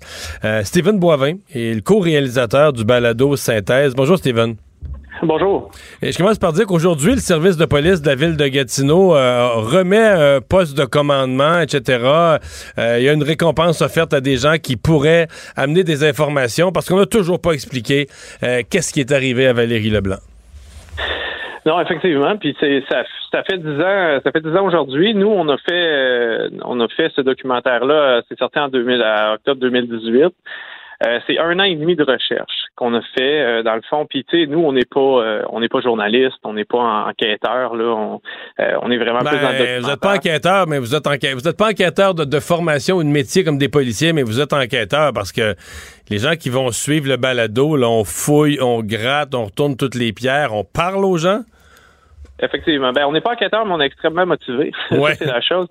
Euh, puis, puis, ça permet aussi le balado, c'est une forme différente. C'est-à-dire qu'on n'est pas des policiers, on n'est pas des journalistes, donc on approche les gens de façon différente. Fait que je pense que ça a permis de, de créer des liens qui s'étaient pas faits euh, avant ou dans d'autres contextes. Puis je pense que c'est ce qui a fait un peu le succès de cette série-là, c'est-à-dire qu'on a réussi à parler à des gens qui avaient qui s'étaient jamais euh, exprimés publiquement sur la situation, puis des gens qui étaient au cœur de cette situation-là. À la fin de votre balado, aviez-vous l'impression, vous autres, sans avoir toutes les réponses, mais l'impression que les policiers avaient passé à côté de certaines choses? Euh, ben, je pense qu'on n'avait pas besoin de, du balado pour, euh, pour, pour, pour se dire ça, mais euh, tu sais, nous, euh, dans le fond, on avait beaucoup de questions au départ. C'est-à-dire c'est une histoire qu'à Gatineau, tout le monde connaît cette histoire-là, de près ou de loin, on connaît tous quelqu'un qui, qui, était, qui était au cégep à ce moment-là. Euh, mais, euh, tu sais, nous, dans le fond, ce, ce, ce, projet-là, on l'a fait en espérant avoir certaines réponses. Puis finalement, quand on a terminé toute cette recherche-là, on a réalisé que on avait plus de questions à la fin du, document, du documentaire qu'on avait au départ. C'est, une initiation qui c'est une, histoire qui est extrêmement complexe, qui comprend beaucoup de gens. Puis on a réalisé qu'on avait plus de questions à la fin. Parce que ça fait un bout de temps, moi je l'avais, ça doit faire un an que je l'ai peut-être même plus que je l'ai écouté. Euh, rappelez-nous les faits. Elle était, elle était au cégep la dernière fois qu'elle a été vue, elle était avec des amis, tout à coup. Rappelez-moi un peu les faits de, la dernière trace qu'on a d'elle ou de la dernière fois que des gens euh, l'ont témoignent de l'avoir vue. Ben, en fait, euh, c'est ça. C'était euh, la, la, rentrée, la semaine de la rentrée scolaire où est-ce que les cours, bon, au départ, on monte un peu le plan de match, puis ça finit un peu plus tôt les cours. Euh, elle avait des cours pas mal toute la journée cette journée-là, donc elle est allée. elle avait un, un, chum à cette époque-là qu'elle s'était fait durant l'été. puis ils sont allés dans le bois dans l'avant-midi à, la suite de son premier cours pour discuter. Puis il y a eu rupture du couple à ce moment-là. Euh, ils se sont ils se sont laissés à ce moment-là. Euh, l'histoire dit qu'il y a des gens qui l'auraient vu Valérie revenir au cégep puis repartir toujours avant midi, euh, puis est retourné dans le bois. Puis à ce moment-là, on n'a pas eu de, de ces nouvelles. Il y a des jeunes qui euh, auraient trouvé le corps et manipulé le corps. Ça, c'est, euh, public comme information. Ils n'ont pas été accusés par le DPCP, euh, mais ils n'ont pas appelé la police tout de suite. C'est lorsqu'ils sont retournés plus tard avec d'autres gens, vers 3 heures, 3 heures et demie, qui ont appelé les policiers. Là, les policiers sont venus sur place. Mais ça, c'est déjà bizarre. Là. Des gens arrivent sur un corps inanimé, puis avertissent. D'abord, généralement, à moins d'être médecin, tu proclames pas le décès. Tu appelles l'ambulance en premier, tu as toujours espoir, à moins vraiment d'avoir des signes de mort évidents. Mais mettons, tu es jeune, puis tu tombes sur un corps inanimé, tu dois pas travailler tous les jours avec des cadavres. Un, tu paniques. Deux, tu appelles toutes les autorités en commençant par l'ambulance. Je sais pas. Euh... Euh, ouais, j'étais, ouais, effectivement. Nous, on a essayé de rejoindre ces jeunes-là. On a réussi à, en contacter, euh, parce qu'au départ, on parlait de quatre jeunes, mais finalement, c'était plutôt cinq. On a réussi à parler à la cinquième personne. Euh, mais ce, qui, ce que l'histoire dit, ou du moins ce, qu'on dit euh, par les policiers vers le DPCP, c'est que les jeunes croyaient que c'était un mannequin. Donc, eux autres, qui pensaient que c'était euh, que c'était pas un vrai corps. C'est la raison pour laquelle ils auraient pas. Est-ce que c'est vrai? Est-ce que pas, c'est pas vrai? Nous, dans notre enquête, il y a des gens qui nous disent que oui, d'autres que non. Mais comme par exemple, le DPCP nous dit que, que qu'il a vu les photos et que ça, que ça ressemblait à un mannequin, mais la coroner, elle, nous dit qu'elle a vu les photos et que ça avait l'air d'un corps. Donc, qui dit vrai dans cette histoire-là, c'est dur pour nous de le dire. Ouais. Toujours est-il que vous êtes, euh, vous dites, on est ressorti avec plus de, plus de questions que de, que de réponses. Euh, avez-vous l'impression que des gens savent, dans, vos impressions ou vos questions, avez-vous l'impression que dès que je le mets au pluriel, parce qu'il c'est sûr qu'il y a au moins une personne qui le sait. Là, dire, avait des marques de violence, il y en a au moins un qui le sait. Mais vous l'impression qu'il y en a plus qu'un, qu'il y a des personnes qui savent des choses et qu'un pourrait décider de, d'en trahir un autre, de briser un pacte et de, parler, en gros. Ben, c'est certain. Je pense que, puis c'est ce que la police dit toujours, hein, c'est qu'il y aurait une personne qui aurait l'information qu'il recherche. Euh, qui est cette personne-là? On l'a peut-être rencontré aujourd'hui, puis, elle nous, nous l'a pas dit. Euh, mais je pense qu'il n'y a pas de, il y a pas de, de, de détails anodins dans cette histoire-là. C'est une histoire qui est extrêmement complexe. Même nous, on a essayé de refaire le fil de tout ça, puis les gens qu'on a rencontrés, ça fait quand même dix ans, donc il y en a qui se mélangent dans les dates et tout ça. Euh, mais effectivement, c'est certain qu'il y a des gens qui doivent avoir de l'information. Puis à l'étape où on est en ce moment avec cette enquête-là, c'est la seule façon que ça pourrait se dénouer, c'est si quelqu'un parle. Steven, quand tu faisais le résumé des événements, tu parles d'une rupture dans la journée. C'est sûr que les gens qui n'ont pas suivi ce dossier-là vont dire ben là, il y a eu une rupture. C'est sûr que c'est son chum à ce moment-là et que c'est relié à ça. Qu'est-ce qui fait que c'est plus compliqué que ça? Et quels étaient les, alibis de ce jeune homme-là? Ben, c'est une bonne question. Nous, on n'a pas les alibis officiels. La police euh, l'a rencontré là, par la suite euh, lors de l'événement. Ils ont, ils, ont, ils ont, dû faire toutes les procédures là, euh, euh qu'ils devaient faire. Euh, il aurait été vu à l'école après ça. Il n'y a pas d'alibi clair autre que il aurait été vu dans, dans, dans l'école dans les heures suivantes. nous, on peut pas porter de jugement ni sur cette personne-là ou d'autres parce que nous, c'est sûr que quand on fait une, une enquête de ce type-là, ben chaque information, on pense toujours avoir trouvé le le, coupable toujours à trouver parce qu'on fait des liens assez rapidement. Euh, mais dans l'histoire, puis pour ceux qui ont écouté le balado, il y a d'autres personnes qui ont été euh, qui ont été euh, soupçonnées ou quoi que ce soit enquêtées par la police. C'est pour ça que je dis que l'histoire est souvent plus complexe. On peut penser à tout de suite rupture puis événement tragique, mais c'est plus large que ça. Puis lui, cet individu-là qui est qui est, qui est l'ex de Valérie, dans le fond, on, l'a rencontré puis il fait partie du du quatrième épisode du balado. ça fait partie des gens qui s'étaient jamais exprimé publiquement sur le projet. Donc, c'est intéressant d'entendre son point de vue là, dans, dans, le, dans le balado. Mais le fait est qu'il y a dix ans, jour pour jour, aujourd'hui, il y a une jeune fille qui est allée à sa seule journée de cégep à vie, et qui, a été assassinée. La thèse de d'un accident ou même d'un acte avec de la violence, un chamaillage, mais qui tourne mal, cogne la tête sur une roche en tombant. Est-ce que cette thèse-là existe ou on est vraiment dans la thèse où elle a été, euh, elle a été assassinée? Ouais, je pense qu'il n'y a pas de doute là que qu'il y a eu assassinat dans ce dans ce dossier-là par l'état du corps lorsqu'il a été découvert. Euh, puis nous, euh, tu sais, nous c'est un peu l'objectif du projet, c'était vraiment de remettre parce que les histoires, euh, surtout dans une histoire comme celle-là, il y a plus puis avec les années, il y a plusieurs versions de cette histoire-là. Puis nous, ce qu'on a essayé de faire, c'est vraiment faire la synthèse du plus de faits vérifiés qu'on pouvait avoir possible et de raconter une espèce de ligne directe qui pourrait au moins aider à, à, à réfléchir si des gens ont des souvenirs de ça là, qui puissent s'exprimer. Bien, Steven Boivin, merci beaucoup d'avoir été là. Merci Avoir co-réalisateur du balado Synthèse, un balado que vous pouvez trouver sur Cube Radio, qui a essayé de, porter des réponses à ce mystère du meurtre de Valérie Leblanc. Dix ans, jour pour jour, aujourd'hui. Mario Dumont et Vincent Dessureau. Un duo aussi populaire que Batman et Robin. Cube Radio. Vous avez 24 minutes dans une journée. Tout savoir en 24 minutes.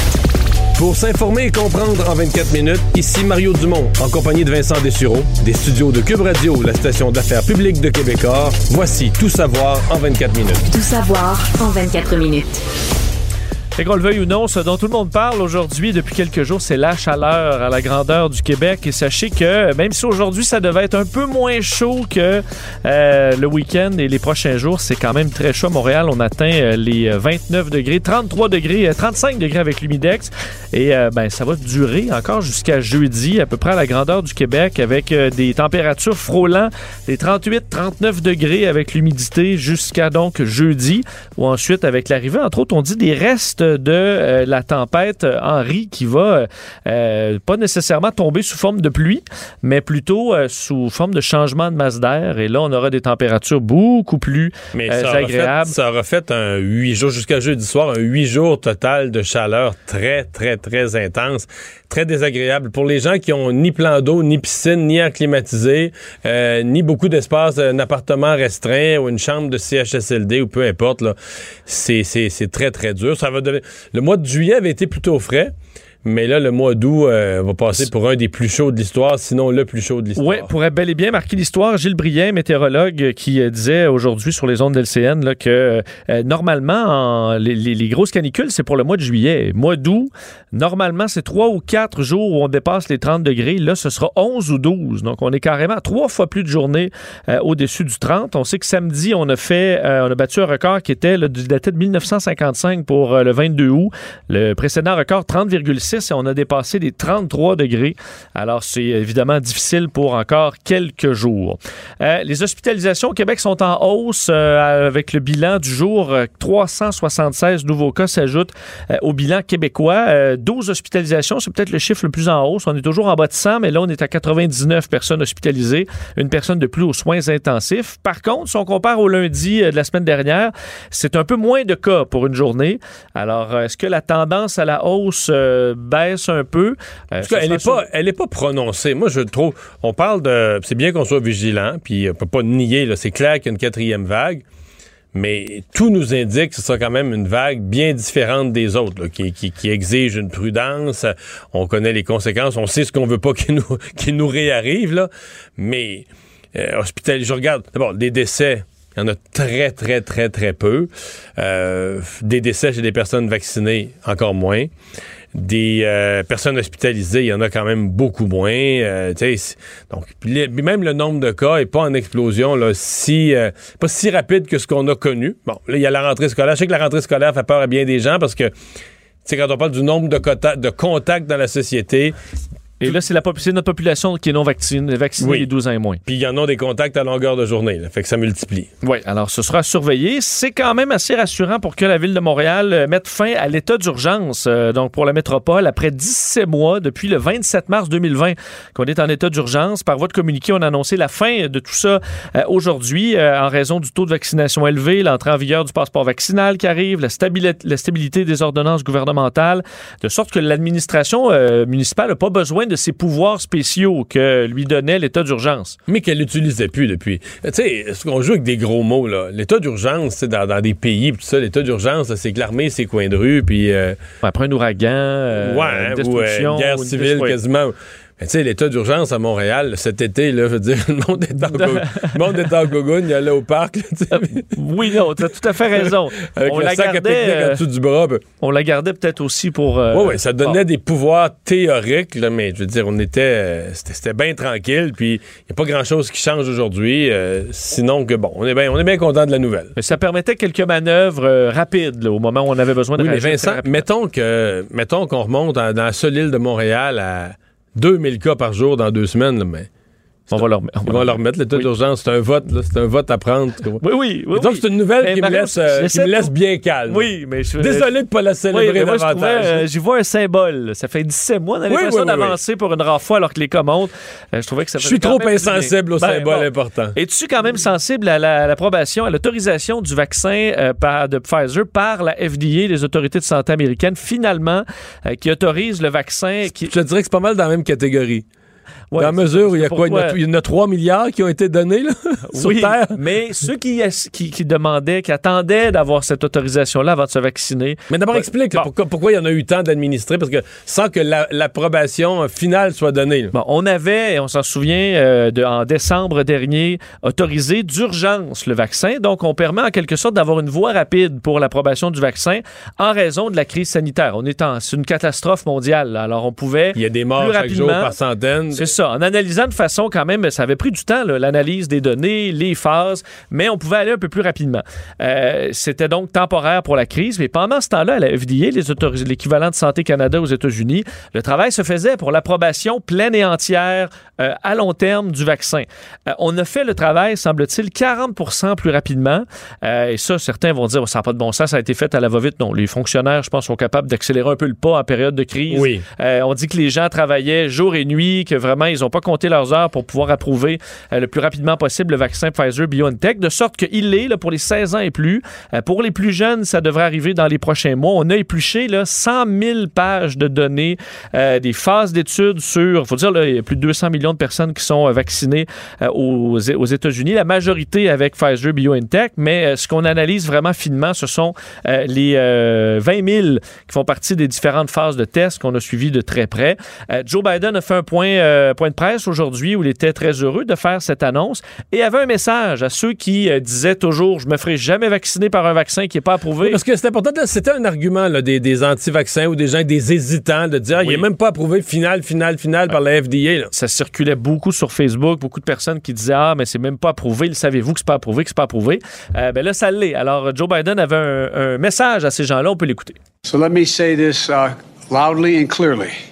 If you have, if you're one of the millions of Americans who said that they uh, will not get the shot when it's until it has full and final approval of the FDA, it has now happened. The moment you've been waiting for is here. It's time for you to go get your vaccination and get it today. Hein? Alors, est-ce qu'on sait, c'est ce que ça se. Est-ce que ça se pitche par Ben, millions pour aller se faire vacciner maintenant que. On verra demain, mais ce qu'on sait, c'est que déjà aux États-Unis, quand même, le, le taux de vaccination au quotidien augmente un peu depuis que la pandémie a vraiment repris euh, son, euh, son élan aux États-Unis. Alors, on verra dans les prochains jours si ça amène des gens Parce que- indécis. Parce que, sincèrement, là, c'est une non-nouvelle. Je comprends que sur le plan des grands symboles, la FDA, mais je veux dire, la FDA, quand il donne une approbation, on- qu'on la qualifie là, de fast track ou de préliminaire ou d'urgence. C'était pas sur une napkin. Au, Non, c'est ça. C'est pas, je veux dire, ils vont faire donner un vaccin à des dizaines de millions d'Américains. Là. C'est parce qu'ils savent que le vaccin est sécuritaire. Ils ont au zéro inquiétude. Le reste, c'est- la procédure, on va dire, NEC plus ultra parfaite. Là. Mais ils savaient déjà. Puis, il y a 4,8 milliards 4,8 milliards de vaccins à l'heure actuelle administrés dans le monde. là. Euh, Là-dessus, d'en avoir plus que la moitié que c'est des Pfizer. Fait que, tu sais, on a Ton étude, tu l'as un peu. ton étude, ouais, c'est comme mener l'échantillonnage. là. Tu sais, S'il y avait un problème avec le vaccin, s'il faisait pousser un petit bras dans le front, là, à cette date-ci, on le saurait. Parlons rentrée, euh, Mario, parce que ça s'en vient et euh, il y a un peu d'impatience chez euh, les syndicats de l'enseignement qui, aujourd'hui, en point de presse, voulaient mettre de la pression pour demander au gouvernement, à Jean-François Roberge surtout, de donner des balises claires pour la rentrée scolaire. Alors, on explique les questions. Est-ce que le plan initial tient toujours? Est-ce qu'il y a des modifications qui s'en viennent? En Ontario, on fait, on- bon, au niveau des bulles classes, là, est-ce qu'on va de, ce côté-là? Qu'est-ce qui arrive avec la filtration? Avec la filtration de l'air, évidemment, les masques. Alors, beaucoup de questions euh, auxquelles on aurait peut- peut-être des réponses demain, puisque le ministre Roberge, euh, selon euh, les, informations de, notre collègue Claudie Côté, demain, 13 h, sera question du protocole en cas d'éclosion, port du masque, activité parascolaire. Alors, demain, point de presse très attendu du ministre de l'Éducation pour justement donner ces fameuses balises qui sont réclamées depuis longtemps par les enseignants et les syndicats. Mais je, je- je- je comprends que les gens disent la phrase facile et simple, ah, on, on va avoir des règles claires, puis le plus vite possible. Tout le monde veut ça. tout le monde veut des règles claires, puis le plus vite possible. Mais je me souviens d'un moment où les restaurants disaient ça, on veut des règles claires le plus vite possible. Puis moi, je leur répondais, ben comme on connaît pas ce qui s'en vient à moyen terme, la seule règle claire, si vous voulez vraiment une décision immédiate puis une règle claire, on vous garde fermé. Mais là, ils voulaient pas. vois, tout le monde. Euh, Tout, le monde aimerait ça des règles claires, mais la pandémie change, puis tout ça. Donc, forcément que des fois, tu es obligé d'attendre un peu à dernière minute. Dans ce cas-ci, je pense sincèrement que. Là, je parle pas de la santé publique, je parle de tout ce qui est le volet éducation.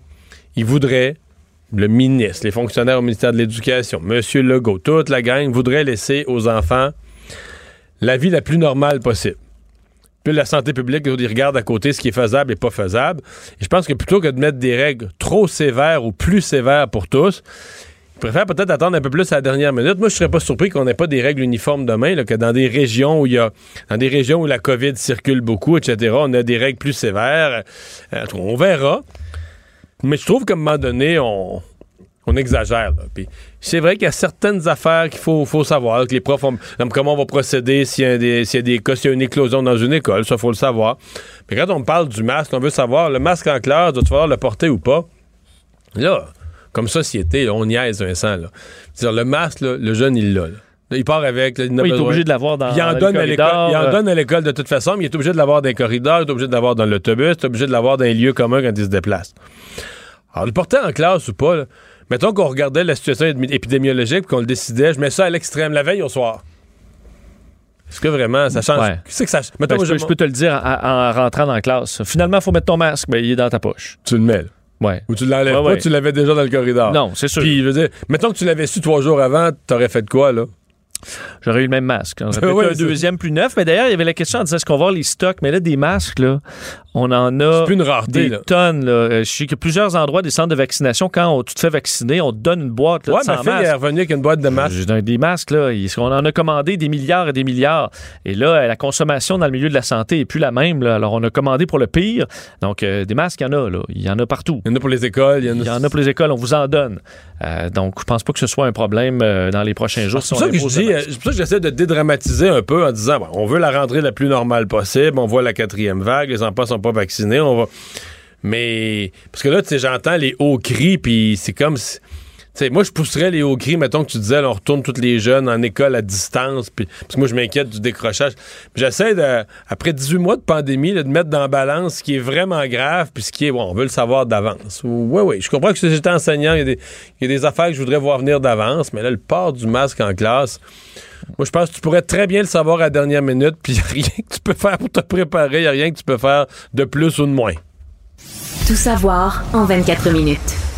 Parlons de la campagne électorale. Euh, Mario, beaucoup de choses aujourd'hui, entre autres pour rester dans le monde de la santé, parce que c'est un peu le sujet de Justin Trudeau euh, aujourd'hui qui s'engage à investir 9 milliards de dollars en santé. Et là, euh, c'est un dossier qui risque de rebondir un peu partout parce que on piétine sur les compétences des provinces. Il était à Hali- Halifax aujourd'hui en Nouvelle-Écosse, Justin il- il Trudeau, piétine, mais on dirait quasiment qu'il fait exprès. ce qui veut déclencher une chicane. Je sais pas. Bon, par- parce que euh, sur le par- parmi ça, il y a quand même, moi je voulais t'entendre sur euh, l'embauche de 7500 médecins de famille et infirmières. là. donc un coût de 3, mi- au coût de 3 milliards. Est-ce que c'est l'argent qui manque? C'est les, professionnels. Est-ce que tu peux faire apparaître Est-ce qu'il y, qu'il y a des 7500 médecins présentement chômeurs? qui attendent? un emploi? Puis là, Justin Trudeau dit ben, parfait, voici de l'argent ils vont soudainement arriver sur le marché.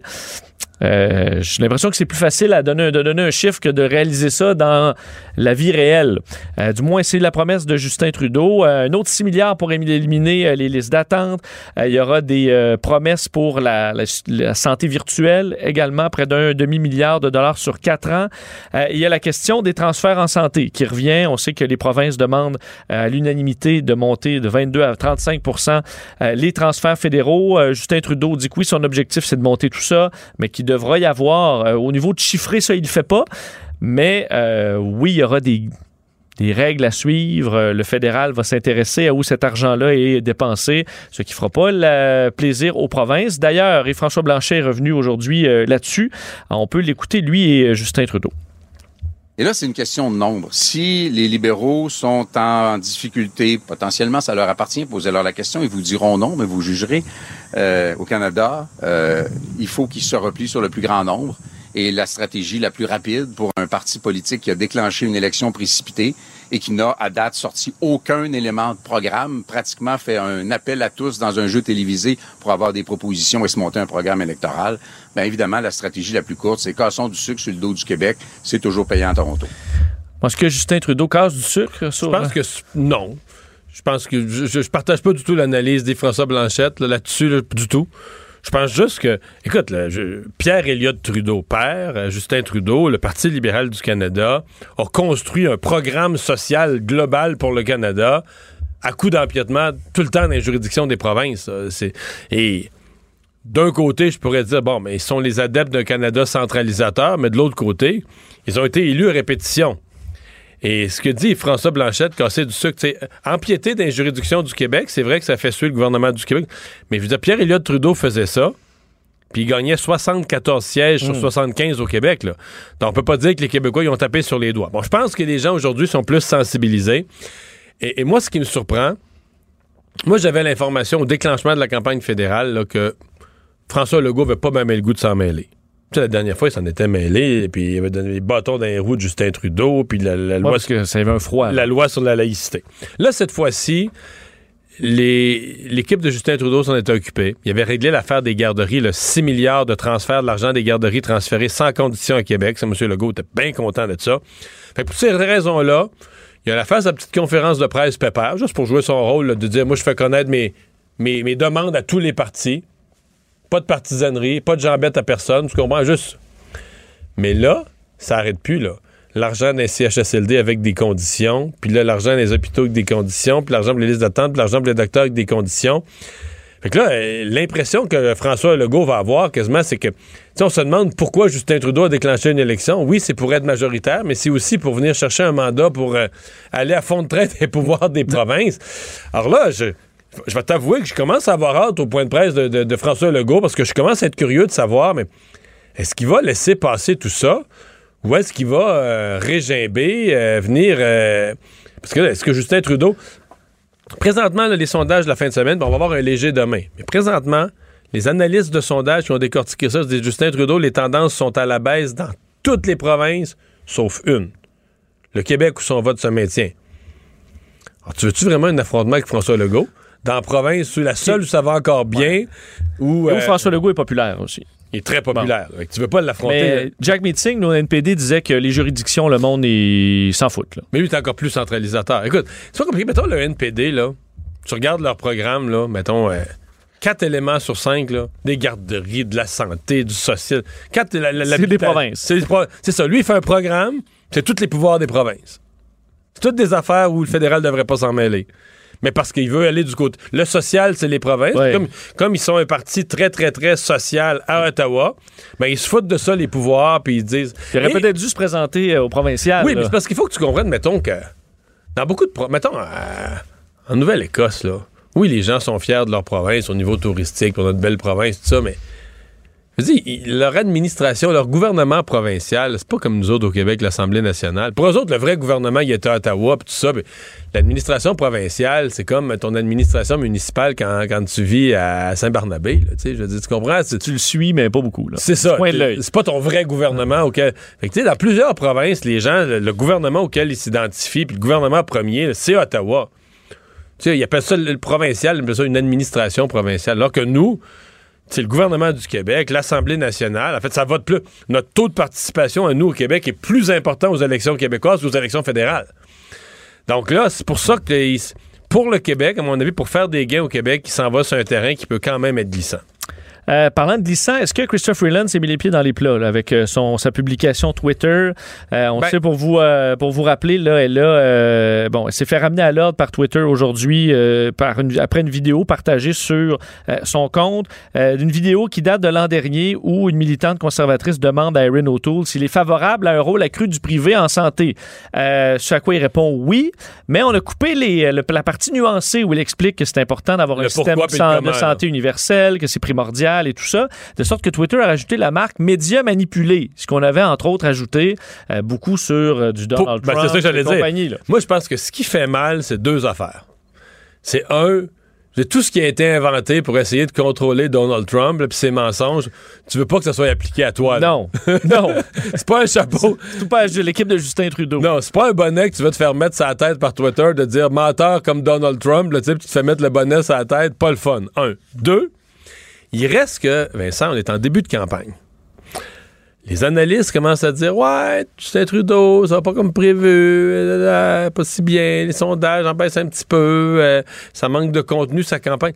Et ça, c'est le genre d'affaire qui fait un petit peu bouton panique. C'est le genre d'affaire qui fait. euh, ça déraille. là. Pas, pas gravement, mais qui fait.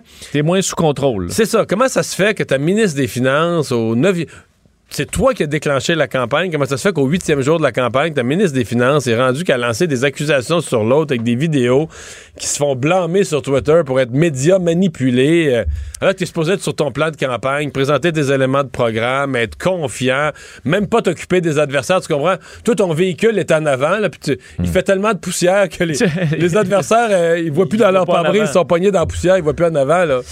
Je vais faire entendre d'ailleurs Justin Trudeau et la réplique d'Erin O'Toole qui a essayé justement de rebondir là-dessus. Ce qui est important dans tout ça, c'est que euh, M. O'Toole a clairement dit qu'il appuyait un, un système de santé à deux vitesses. Euh, on a euh, publié l'entrevue au complet et j'encourage tous les Canadiens de regarder exactement ce que M. O'Toole pense de notre système de santé. Les Canadiens et les Canadiennes méritent un, un- vrai leader et euh, euh, pas une approche de, de style américain avec les mensonges et, et les médias euh, euh, sans la vérité. Et on doit avoir un, un leader éthique. Le style américain de Justin Trudeau.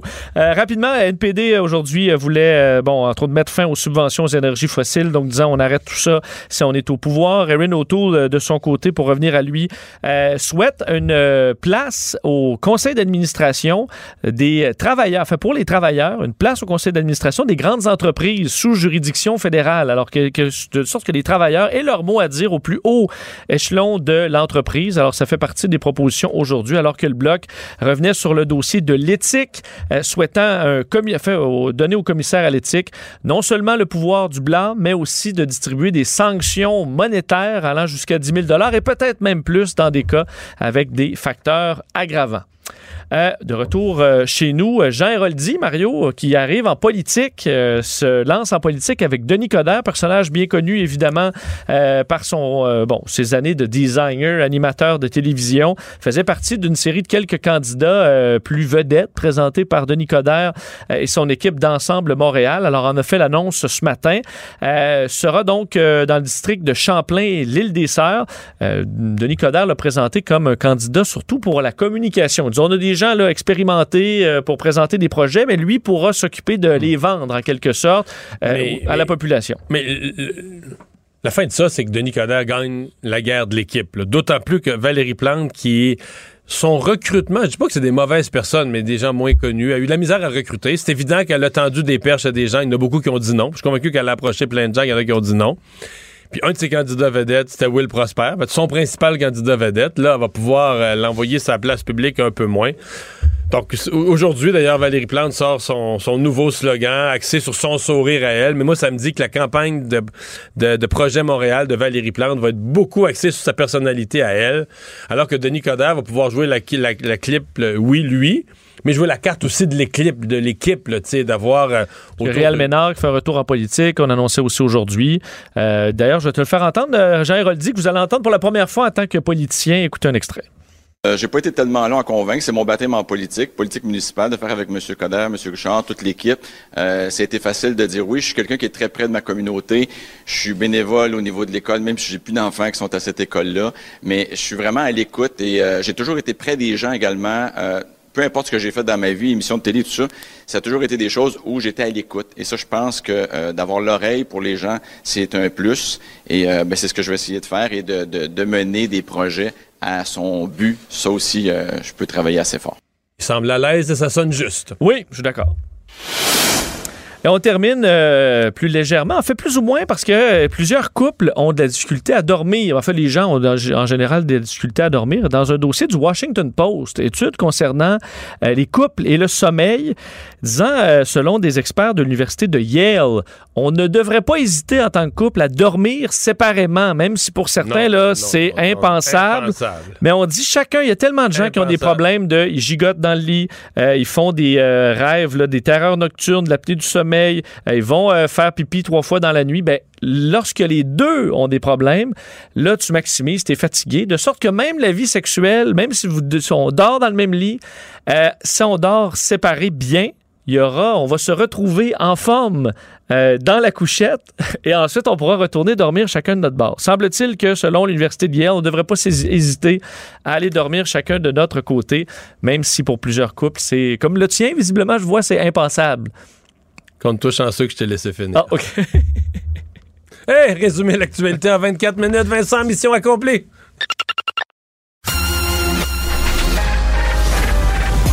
Mario Dumont et Vincent Dessureau.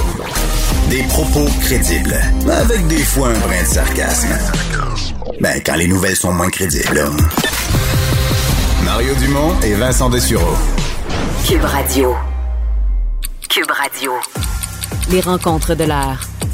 Emmanuel Latraverse et Mario Dumont. La rencontre, la traverse, Dumont.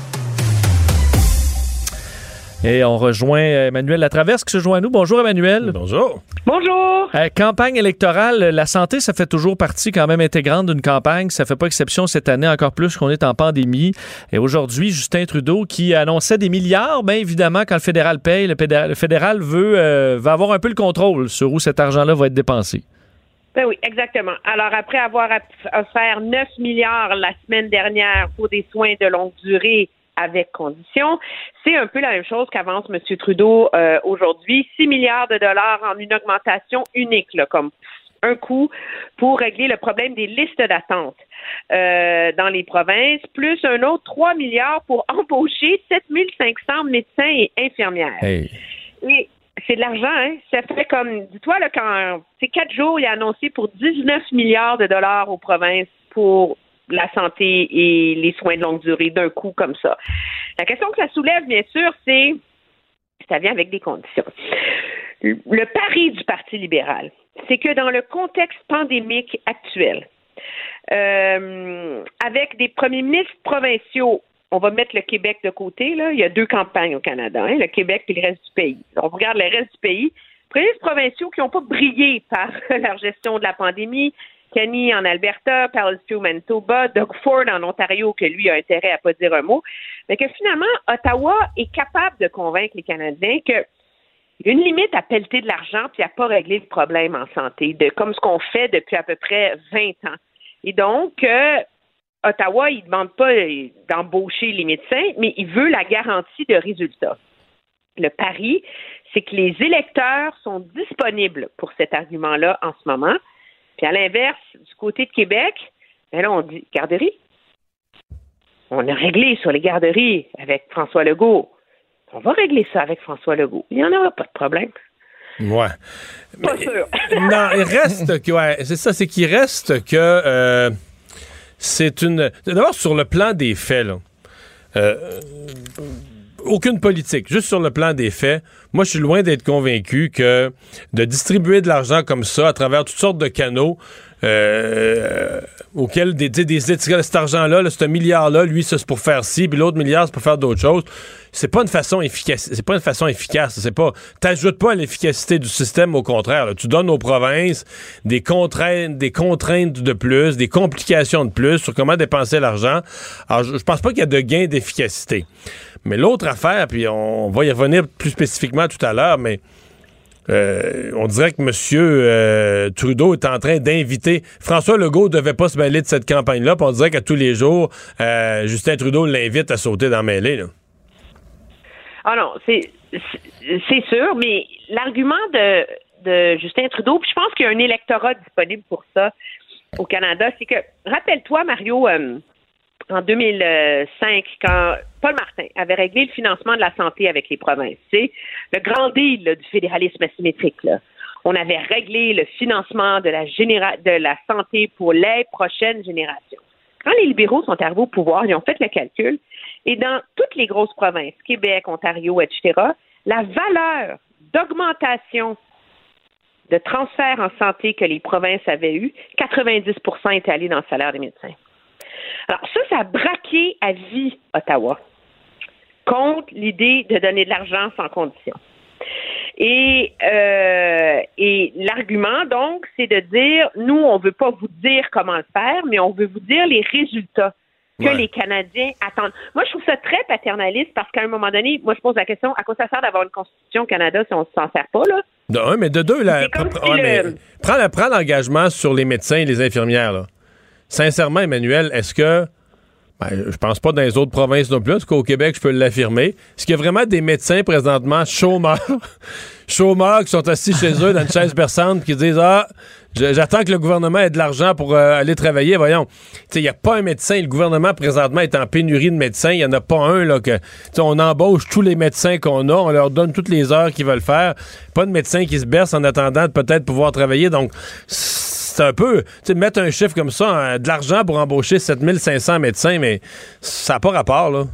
Ben oui, parce qu'on s'entend que, tu 7500, ça veut dire 1875 médecins et infirmières au Québec. Il n'y a pas un hôpital, il n'y a pas un patient qui va voir la différence de ça avant dans 5 à 10 ans, là. un médecin, ça prend 10 ans, ou minimum 6 ans, là. Une infirmière, ça prend 3-4 ans. Alors, c'est des promesses qui sont super belles. Les gens disent, oh, wow, Justin, il va s'assurer qu'il y a plus de médecins. Mais à court, tu sais, si ça se faisait facilement, là, ben, il le ferait, le gouvernement, là, on s'entend, là. C'est, ça le fond du problème. Mais ça il faut, sur ces enjeux-là, qui sont ceux qui nous laissent les plus perplexes dans le programme de Justin Trudeau, ce sont des enjeux, je vous le promets, qui ont été sondés, qui ont été testés dans des focus groups, qui ont hmm. été. S'il y a des bouts de la plateforme qui sont pas improvisés, là, ce sont ceux-là. Donc, eux font le pari que ça va leur permettre d'aller chercher les 1000 électeurs de plus dans les comtés qui veulent gagner, puis qui sont capables de neutraliser M. Legault là-dessus. Je suis pas certaine. Mais Emmanuel, parlons-en de la réaction de, de, François Legault. Là-dessus, on attend plus tard cette semaine euh, une sortie justement sur euh, ben, peut-être sa liste d'épicerie, les souhaits de François Legault pour le Québec dans la campagne fédérale. Euh, là, il y a eu les CHSLD, les, les, les annonces en santé avec conditions. Est-ce que parce qu'on était en harmonie là? de maladie aussi, il faut pas les oublier. C'est hein? vrai, ils étaient en harmonie là, euh, que, comme euh, comme ça n'avait pas été à certains moments entre euh, François Legault et, et, Justin Trudeau. Est-ce que ça va changer? Au jour du déclenchement là, moi l'information que j'avais compris, c'est que François Legault ne s'en mêlait pas. Il allait à un moment présenter ses demandes, puis uniformément, sans jambette à aucun parti, contrairement à ce qu'il a fait il y a deux ans, où il s'en était mêlé de la campagne. Il était, était quasiment un joueur important dans la campagne fédérale. Cette fois-ci, elle a présenté ses demandes juste pour faire, comme on dit, un, devoir, un acte obligé, et puis euh, pas, pas nuire ou aider personne. Maintenant, là, euh, l'argent d'un CHSLD, l'argent dans la santé, ça l'a heurté pas à peu près. Et je vais te dire une affaire, le matin où François Legault va faire sa sortie publique, je souhaite à Justin Trudeau là, que François Legault se cogne pas un ortel sur le bord du lit, puis que le toaster brûle ses toasts, puis qu'il échappe une goutte de café sur sa chemise blanche, parce que euh, s'il y a une mauvaise... Non, non, plus que ça, qu'il prenne une petite camomille avant d'aller... non, parce que s'il y a une mauvaise humeur ce matin-là, il va tomber d'en face à Justin Trudeau, puis il va parler de fédéralisme centralisateur, puis tout ça. Puis, il me semble que, me semble que c'est, le risque que prennent, euh, que, prennent les, que prend l'équipe de Justin Trudeau. C'est le risque que prend l'équipe de Justin Trudeau, mais et en même temps, M. Legault et son équipe sont conscients d'une chose. M. Legault, lui, est en campagne électorale dans un an. Hein? Et euh, ça paraît pas, là, mais euh, tu sais, 18 milliards, le quart de 18 milliards, c'est quand même euh, c'est quand même beaucoup. Là. C'est 4 milliards et demi, c'est ça? Oui. 4 milliards et demi de dollars. Monsieur Legault, il y a bien des affaires qu'il peut faire avec ça pour ses maisons des aînés, hein? Puis pour euh, les médecins de famille, puis pour remplir ses promesses sur le fond de la santé. Alors, parce qu'il est en élection tellement rapidement, objectivement, tu sais, c'est un an, c'est pas long, euh, il a intérêt, lui aussi, à, l'avoir, cet argent-là. Euh, et c'est pas en partant en guerre Justin Si, si les libéraux sont réélus, M. Legault, il peut bien taper du pied tant qu'il veut. Il va être obligé de négocier parce qu'il va avoir besoin d'argent. Alors, puis monsieur, madame, tout le monde, à un moment donné, ils veulent des médecins, ils veulent des soins de santé. Je suis pas certaine jusqu'où est-ce que ces débats de compétences finissent par vraiment faire bouger l'aiguille de l'électorat. Surtout pas l'électorat euh, qui vote libéral, mais qui est un a une part de l'électorat dont ils ont besoin. Donc, M. Legault est pas dans une position aussi facile que ça. C'est pas comme la loi 21, je pense. Et donc, c'est la raison pour laquelle Jusqu'ici, on est très mesuré. on dit en coulisses qu'il était en pétard contre l'histoire des CHSLD, mais il n'était pas en pétard contre l'annonce puis les conditions de M. Trudeau. Il était en pétard contre l'argumentaire de M. Trudeau qui a dit c'est tellement pourri, j'ai été obligé d'envoyer l'armée, j'ai pas le choix de m'en mêler, c'est une gang d'incompétents. C'est ça qui a mis M. Legault en pétard. Alors, il faut qu'il trouve une zone où, euh, pour défendre son nationalisme, mais sans s'aliéner non plus M. Trudeau totalement, parce que s'il est réélu, il va être obligé de négocier avec lui. Emmanuel et Mario, revenir sur l'incident concernant Christophe Freeland, vice-premier ministre, qui publie sur euh, Twitter euh, une vidéo euh, de Erin O'Toole qui a été, et dont Twitter a ajouté le, petit drapeau, l'alerte disant médias manipulés, qu'on a surtout fait dans l'ère Trump aux États-Unis. C'est un peu gênant pour Christophe Freeland. Est-ce que c'est une petite erreur de parcours qui va être oubliée ou c'est quelque chose qui peut, qui met dans l'embarras le gouvernement? Ben, ça, en tout cas, ça, ça fait ça obscurcit une partie de leur annonce aujourd'hui. On s'entend qu'ils ont sorti ça hier pour mettre la table à leur annonce aujourd'hui. M. Trudeau a quand même été pris à démêler ça, puis ça va être dans tous les reportages ce soir sur son annonce en santé. Donc, c'est une gaffe majeure euh, du QG euh, libéral, c'est certain. Puis Mme Freeland, on s'entend, c'est pas elle qui l'a fait, là. Elle doit être complètement hors d'elle de colère. Euh, ceci étant dit, une fois dans une campagne, je pense que toutes les campagnes en font des gaffes comme ça, mais le fait qu'il soit allé si vite puis que ça a été fait si grossièrement, c'est ça qui illustre le malaise dans, au sein de la campagne libérale. Des campagnes font des gaffes quand ils sont pas bien. Les campagnes font des gaffes quand ils essayent de lancer de la boue sur le mur en espérant qu'il y a quelque chose qui colle. Alors, moi, je pense que sur le débat de la santé, M. Trudeau a une marge de manœuvre pour avoir le dessus sur ce débat-là, tant que Erin O'Toole sera pas capable de dire qu'est-ce que ça veut dire dans sa tête des synergies avec le privé.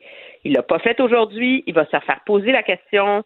C'est, alors, tant que M. O'Toole n'est pas capable de dépatouiller ça, les libéraux ont un angle d'attaque efficace, puis on peut oublier cette malencontreuse histoire, mais il faudrait pas qu'il la fasse deux puis trois fois dans la campagne.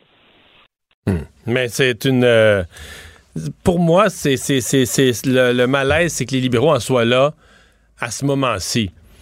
Euh, je disais plus tôt dans l'émission, euh, le, plan des libéraux pour devenir majoritaire, c'était de partir euh, en avance, en contrôle, en contrôle du message.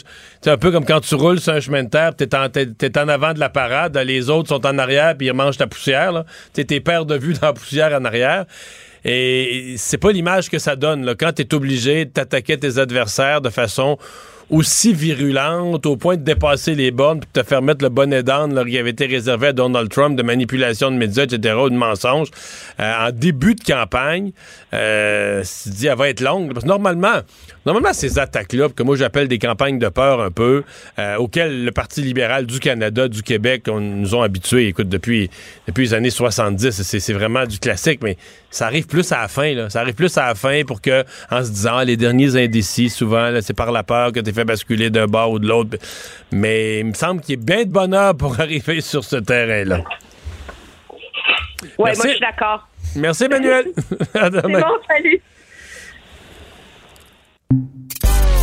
Mario Dumont et Vincent Dessureau.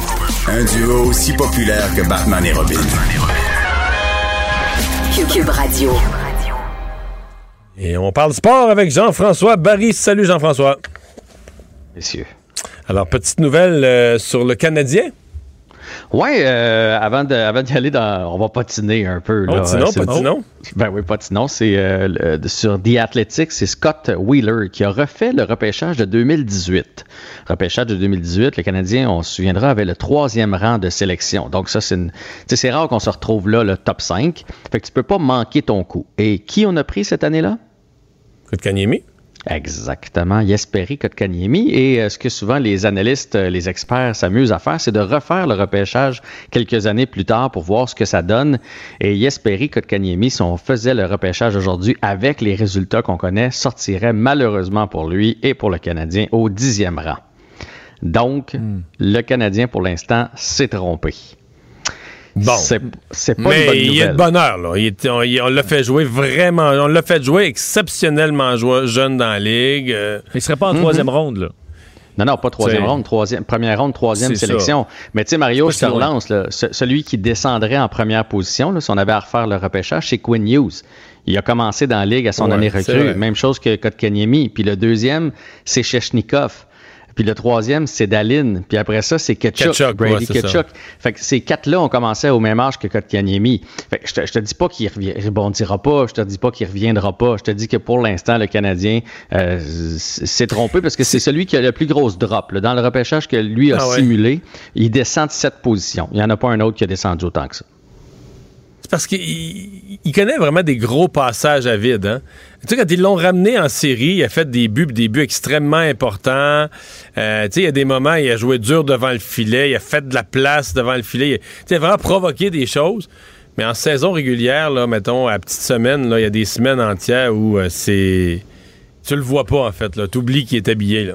Ben, même dans les séries, il y a eu des, des, des hauts, mais aussi. après ça, des gros bas. La, la constance, c'est c'est pas son fort. Est-ce que c'est une question de, de fatigue, de force physique? Tu sais, en Europe, ils ont joue moins de matchs. Il n'a pas été habitué à ça. C'est, c'est- il est peut-être là le problème. Il l'a dit lui-même cette année là, qu'avec la COVID, avec les, les nombreux voyages, ça, qu'il était fatigué, que c'était éreintant.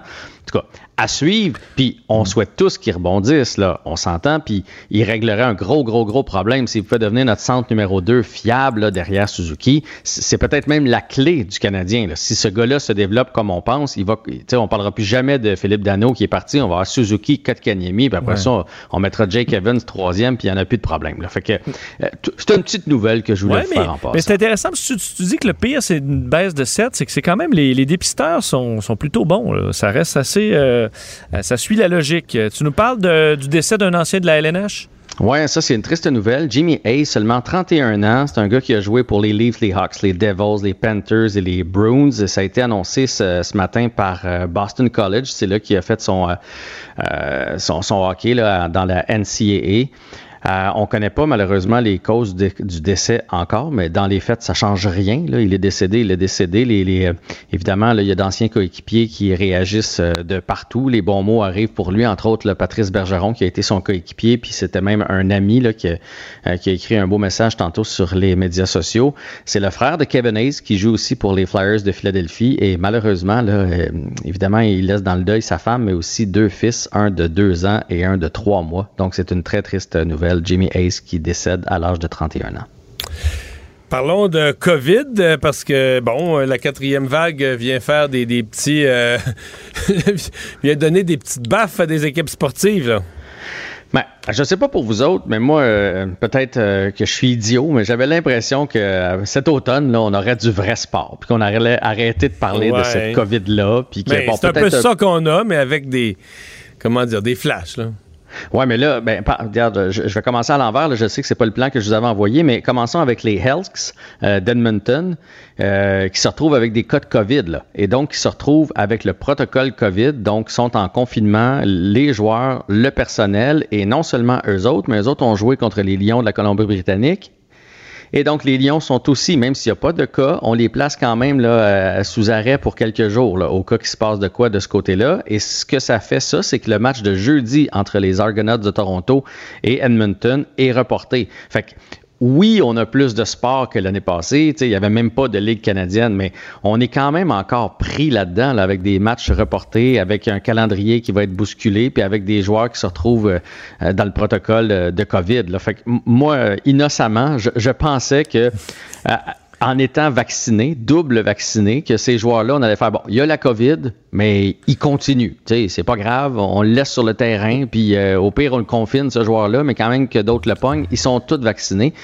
Visiblement, c'est pas là Ouais. qu'on en est. C'est pas de l'innocence, c'est de l'optimisme. euh, Ouais, je Jean-François. être optimiste. Euh, Mais, euh, mais toujours dans la COVID, juste vous dire que euh, les Jays ont annoncé aujourd'hui, parce que c'est le retour des Blue Jays à Toronto, on va, on va pouvoir venir jouer. Il va y avoir des téléspectateurs, euh, des spectateurs en fait, pas des téléspectateurs, ça je pense qu'il y en avait déjà, mais on va devoir euh, arriver avec une preuve euh, vaccinale. Donc tu as besoin de ton billet, mais aussi de tes deux tests COVID si tu veux aller voir euh, les Jays. Et il y a plusieurs autres formations là, qui vont emboîter le pas. Euh, le Rouge et Noir, les Stampeders, les Flames, les Jets l'ont annoncé aussi, les Maple Leafs l'avaient annoncé la, la semaine dernière. Donc le passeport vaccinal, si vous pensez, et votre vaccin, là, si vous pensez aller voir des sports à quelque part, vous êtes mieux d'avoir ça. Surtout qu'il est approuvé maintenant Pfizer par la FDA. Ah oui, hein? Ben oui. Oui, l'approbation finale. T'es arrivé cet après-midi? T'es arrivé aujourd'hui? Bon, c'est une bonne euh, nouvelle. Moi, c'est ça, j'ai reçu. bon, voilà. Euh, un mot sur Félix Auger-Aliassime, qui, qui, comme on dit, qui en gagne et qui en perd dans les tournois, mais quand on met tout ça ensemble, il continue de progresser. Là. Ben oui, puis il est tellement jeune, Félix Auger-Aliassime. C'est extraordinaire ce qu'il accomplit. On s'attend toujours à, ce qu'il gagne tout, sais, ce qu'il gagne puis qu'il se rende loin, tout ça, mais c'est déjà fabuleux. Et là, il vient d'égaliser son, d'égaler, pardon, son record. Il avait déjà touché euh, pendant trois semaines top 15 mondial. Et là, il est de retour avec son, euh, son quart de finale qu'il a réussi à faire du côté de Cincinnati. Donc, ça le ramène 15e. Il était 18e, donc il gagne quelques rangs. Et euh, l'autre, Denis Chapovalov, l'autre joueur de tennis canadien qu'on aime bien suivre, qui lui aussi est tout jeune, il est top 10 t'es top 10 mondial. Tu sais, des fois, on, ah ben oui, Chapovalov joue, Aliassim joue. Hey, top 10 et top 15 de tous les joueurs de tennis sur la planète à 21 puis 22 ans, c'est exceptionnel. On termine avec Tristan Junot, espoir euh, de la Ligue nationale de hockey qui euh, ne partira pas à faire la saison. En fait, c'est Tristan Luneau. Ça, c'est un jeune de Trois-Rivières qui a été sélectionné l'année passée premier au repêchage de la Ligue junior majeure du Québec et sans équivoque. Tous les dépisteurs le mettaient premier. C'est un jeune défenseur euh, prodigieux. Je pense que je peux utiliser ce terme-là. Il a été élu la semaine, l'année passée dans la Ligue junior majeure du Québec le défenseur de l'année, la recrue de l'année chez les défenseurs, en fait, que je devrais dire.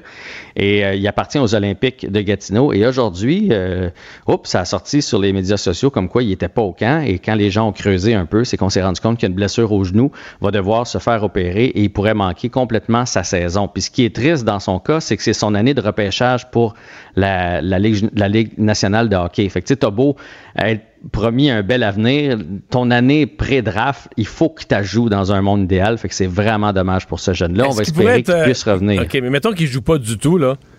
Est-ce qu'il pourrait être repêché quand même? Il va être repêché quand même mais il risque de glisser, tu sais, peut-être, je je sais pas, mais au lieu d'être 15, peut-être 30, tu sais, ou 45. Un petit peu plus loin. Hey, Jean-Vincent, merci beaucoup. Grand plaisir. Bye bye, à demain. Mario Dumont et Vincent Dessureau. Deux générations, deux visions, deux fois plus d'informations. Cube Radio.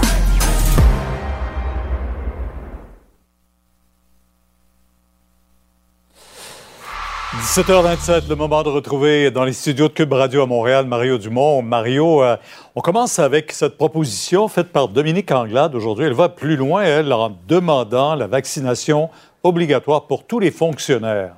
C'est une bonne idée en soi, tout le monde est pour, mais il y a des questions, là, de, encore une fois, la Charte des droits et libertés. Ben, je commencerai par dire que c'est une proposition, euh, bon, courageuse quand même. Le, Parti libéral prend les devants. Madame Anglade, je pense que pour beaucoup d'électeurs, ça va être comme la première fois là, que Dominique Anglade, on l'a vu critiquer, on l'a entendu en entrevue, a fait certaines petites propositions une proposition aussi majeure, aussi grosse, là, aussi euh, lourde de portée, qui, provoque une discussion, euh, je pense pour beaucoup de citoyens, ça va être la première fois qu'on va dire Oh, OK, Mme Anglade vient de prendre position. Ça, politiquement, pour elle, je pense que c'est intéressant, c'est bon. Ça lance, en ce qui me concerne, moi, ça lance une discussion utile en vue, parce que là, on est en commission parlementaire à la fin de la semaine là-dessus, la vaccination obligatoire dans la santé, et donc la possibilité de l'étendre à d'autres. Dans la pratique, on se comprend que c'est quand même pas simple. Parce que la plupart des professions, euh, enseignants, éducatrices en service de garde, autant que dans la santé, la plupart des professions qu'on touche, vont être en pénurie de personnel. Alors, si on devait avoir 2, euh, 3, même si c'est un petit pourcentage, 2-3% de ces gens-là qui disent Ah ben nous, il n'y a pas question, on ne s'est pas vacciné, on ne travaillera plus, euh, on serait vite mal pris. Donc, il y, a des questions, il y a des enjeux, ils vont être abordés à la commission parlementaire. Euh, mais bon, Mme Anglade, je pense, a mis la balle au jeu sur un sujet qui intéresse l'opinion publique, où les gens supportent sa, sa, vision des choses, et elle a pris, elle a pris les devants. Donc, c'est une intervention que je qualifierais de réussie. Euh, maintenant, ça sera après la rentrée scolaire dans les cégeps et universités, bientôt primaire, dès la semaine prochaine, hein, primaire et secondaire. Il y a encore beaucoup de questions sur les règles sanitaires qui restent sans réponse. Je sais que dès demain, euh, dès euh, ce jeudi, pardon, il y aura même des classes là, qui vont commencer pour le primaire à Montréal, dans certaines écoles. Alors, il faut que le ministre euh, réponde rapidement à toutes les questions.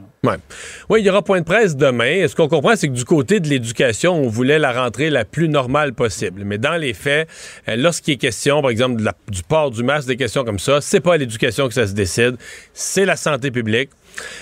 Bon, euh, j'ai entendu des reproches très forts envers la santé publique. C'est bien trop long. On veut avoir des règles claires puis les avoir en avance. Puis Oui, là, moi, ça, on veut tous ça, là, des règles claires puis à l'avance, mais c'est pas faisable. On ne connaît de- pas l'évolution de la. Ben, c'est ça, on connaît pas l'évolution de la pandémie. Puis en même temps, moi, j'aime autant qu'ils attendent un peu plus à la dernière minute pour pouvoir dire, ben là, peut-être que dans certaines régions, on aura des règles plus strictes parce que la, si la COVID circule beaucoup. Mais moi, je pense que l'objectif de laisser les jeunes le plus normalement possible à l'école demeure un objectif valable qu'il faut essayer de respecter. Et... euh, sais, à au bout au bout d'un an et demi, deux ans de pandémie, il faut aussi séparer ce qui est grave puis pas grave. Prenons le cas du port du masque. Euh, les jeunes, ils l'ont pareil, le masque. Ils vont l'avoir dans leur sac d'école, ils vont l'avoir dans leur poche, en fait. Il va falloir qu'ils le portent dans le corridor. Mettons, le porter en classe ou pas. Dans certaines régions, s'il fallait changer d'idée puis le porter en classe, en, en et moi, Pierre, mettons qu'on l'apprenait la veille. Qu'est-ce que tu veux faire? Tu tu seras pas... Moyen de s'organiser. Ben là, tu l'as. De toute façon, tu l'as. Tu vas le porter en classe. Et même, le matin, la règle peut changer. Ben oui, puis ben, exactement. Elle pourrait changer le matin même. Quand même, tu le saurais un mois d'avance, une semaine d'avance, ou le matin même. Faut que tu portes ton masque, tu portes ton masque. Puis peut-être que dans deux, trois semaines, s'il n'y a plus de cas dans votre région, on, on va vous libérer de cette obligation-là. Fait que c'est pour ça que je trouve que j'entends des, des gens pousser des hauts cris comme si c'était épouvantable de pas le savoir d'avance. Puis je dis, oui, il y a des choses. Il faut que les réponses arrivent, vont arriver demain. Mais là, on peut tous se mettre à crier après la santé publique. puis de- Mais tu sais, ils font ce qu'ils peuvent. Ils ont des réponses à donner dans tous les secteurs. Fait que tu sais, restons. Mais on commence à avoir restons pas mal d'expérience. Oui, oui, On restons commence à avoir calmes. pas mal d'expérience dans cette gestion-là. là. Ouais. Euh, des milliards de dollars annoncés par M. Trudeau aujourd'hui. En, en campagne électorale, on est habitué d'entendre ça, des milliards. C'est pas toujours la réalité par la suite. Mais là, en santé, ça touche et ça titille du côté de Québec. Oui, de toutes les provinces. Parce que, Pierre, il faut utiliser le gros mot. C'est évidemment assez centralisateur comme vision. C'est Ottawa qui rend des milliards disponibles, mais avec toujours des conditions pour contrôler ce qui va se faire dans les provinces. Sais, on a une constitution au Canada. La santé, c'est une juridiction des provinces. Dans le passé, là, c'est pas vrai quand on a dédoublé la juridiction, puis le fédéral s'en est mêlé, que ça, s'est passé mieux. C'est pas vrai. Bon, M. Trudeau a fait ces annonces-là dans les provinces de l'Atlantique, des petites provinces où les gens se fient sur Ottawa. C'est certain que là, il n'y a pas ce, nationalisme local ou cette volonté, là, cette défense du pouvoir de la province. Il y a ça un petit peu, mais pas beaucoup. Mais au Québec, euh, je pense qu'on est en train d'inviter François Legault. M. Legault va faire une intervention d'une journée à l'autre. Il devait faire une intervention très, très calme, très posée. Mais là, on est en train d'y embarquer sur le gros orteil et c'est pas impossible qu'il fasse une intervention en défendant un peu plus fort le pouvoir du Québec et donc en confrontant Justin Trudeau. Alors, Justin Trudeau a besoin des comtés au Québec. Est-ce qu'il veut affronter François Legault? Je trouve que M. Trudeau joue avec le feu, là, une vision, en présentant une vision centralisatrice. Et j'ai comme l'impression, il y a des gens qui m'écrivent, on a l'impression d'entendre Pierre Trudeau plus que Justin Trudeau. Ben, c'est un bon parallèle, Pierre, parce que Pierre Elliott Trudeau a présenté, c'était le premier ministre, un des plus centralisateurs de l'histoire du Canada. Et ça, ça tend à donner raison à Justin, parce que son père a jamais été puni. À sa dernière élection, les Québécois, ils ont donné 74 sièges sur 75. Donc, le côté centralisateur, on lui a reproché ça après, longtemps après dans l'histoire, mais au moment où on votait pour lui, on l'a toujours récompensé. Mario, demain, 10 h, on vous écoute sur LCN et vous aurez ce point de presse euh, du ministre Robert. Oui, au revoir. Merci. Au revoir. Vincent, on aurait dit que le dossier des- de l'Afghanistan aurait été complexe pour Joe Biden. Et là, il se fait servir des ultimatums par les talibans. là. Oui, c'est quand même une situation particulière parce qu'on sait que les, les, euh, soldats américains devaient avoir quitté pour le euh, 31 août. Par contre, à la Mais là, on se demande. disait qu'avec l'aéroport, la sortie des gens, ça pourrait peut-être prendre une semaine ou deux de plus. là. Oui, ce qui est d'ailleurs la demande de plusieurs pays du G7, incluant le Royaume-Uni, qui disent ben là, nous, on a besoin de plus de temps, il faudrait que l'armée américaine reste là. Et Joe Biden s'était montré ouvert. Ben, j- cette simple ouverture fait réagir les talibans dans les dernières heures qui ont dit nous, là, la limite, la ligne rouge, c'est le 31 août. Et si les Américains n'ont pas quitté le pays euh, le 31 août, ben, il y aura euh, des, euh, ben, il y aura une réponse des talibans sans expliquer exactement c'est quoi. Mais pour eux, les, Américains doivent être sortis cette espèce de collaboration de laisser de pas attaquer l'aéroport. C'est en disant parfait, évacuez vos gens, mais le 31 août, tout le monde doit être, pa- être parti. C'est une situation qui est un peu particulière. Alors quand même que les Américains ont dit hier avoir pu euh, faire sortir du pays 16 000 personnes en 24 heures. On sait que les Canadiens ont deux appareils qui font des allers-retours aussi là-bas. Alors la mission avance. Mais euh, c'est encore une fois une mission chaotique Sauf que et si les Américains ont quitté pour le 31 août, il va avoir l'air d'avoir cédé à la menace des talibans. Ils vont peut-être le faire le, le- le 1er septembre, juste pour dire, mais c'est effectivement, c'est euh, gênant pour, euh, pour les Américains en ce moment. À suivre. Merci Vincent. Merci à vous d'avoir été là. On se donne rendez-vous euh, demain, 15h30. Je vous laisse au bon soin de Sophie Durocher.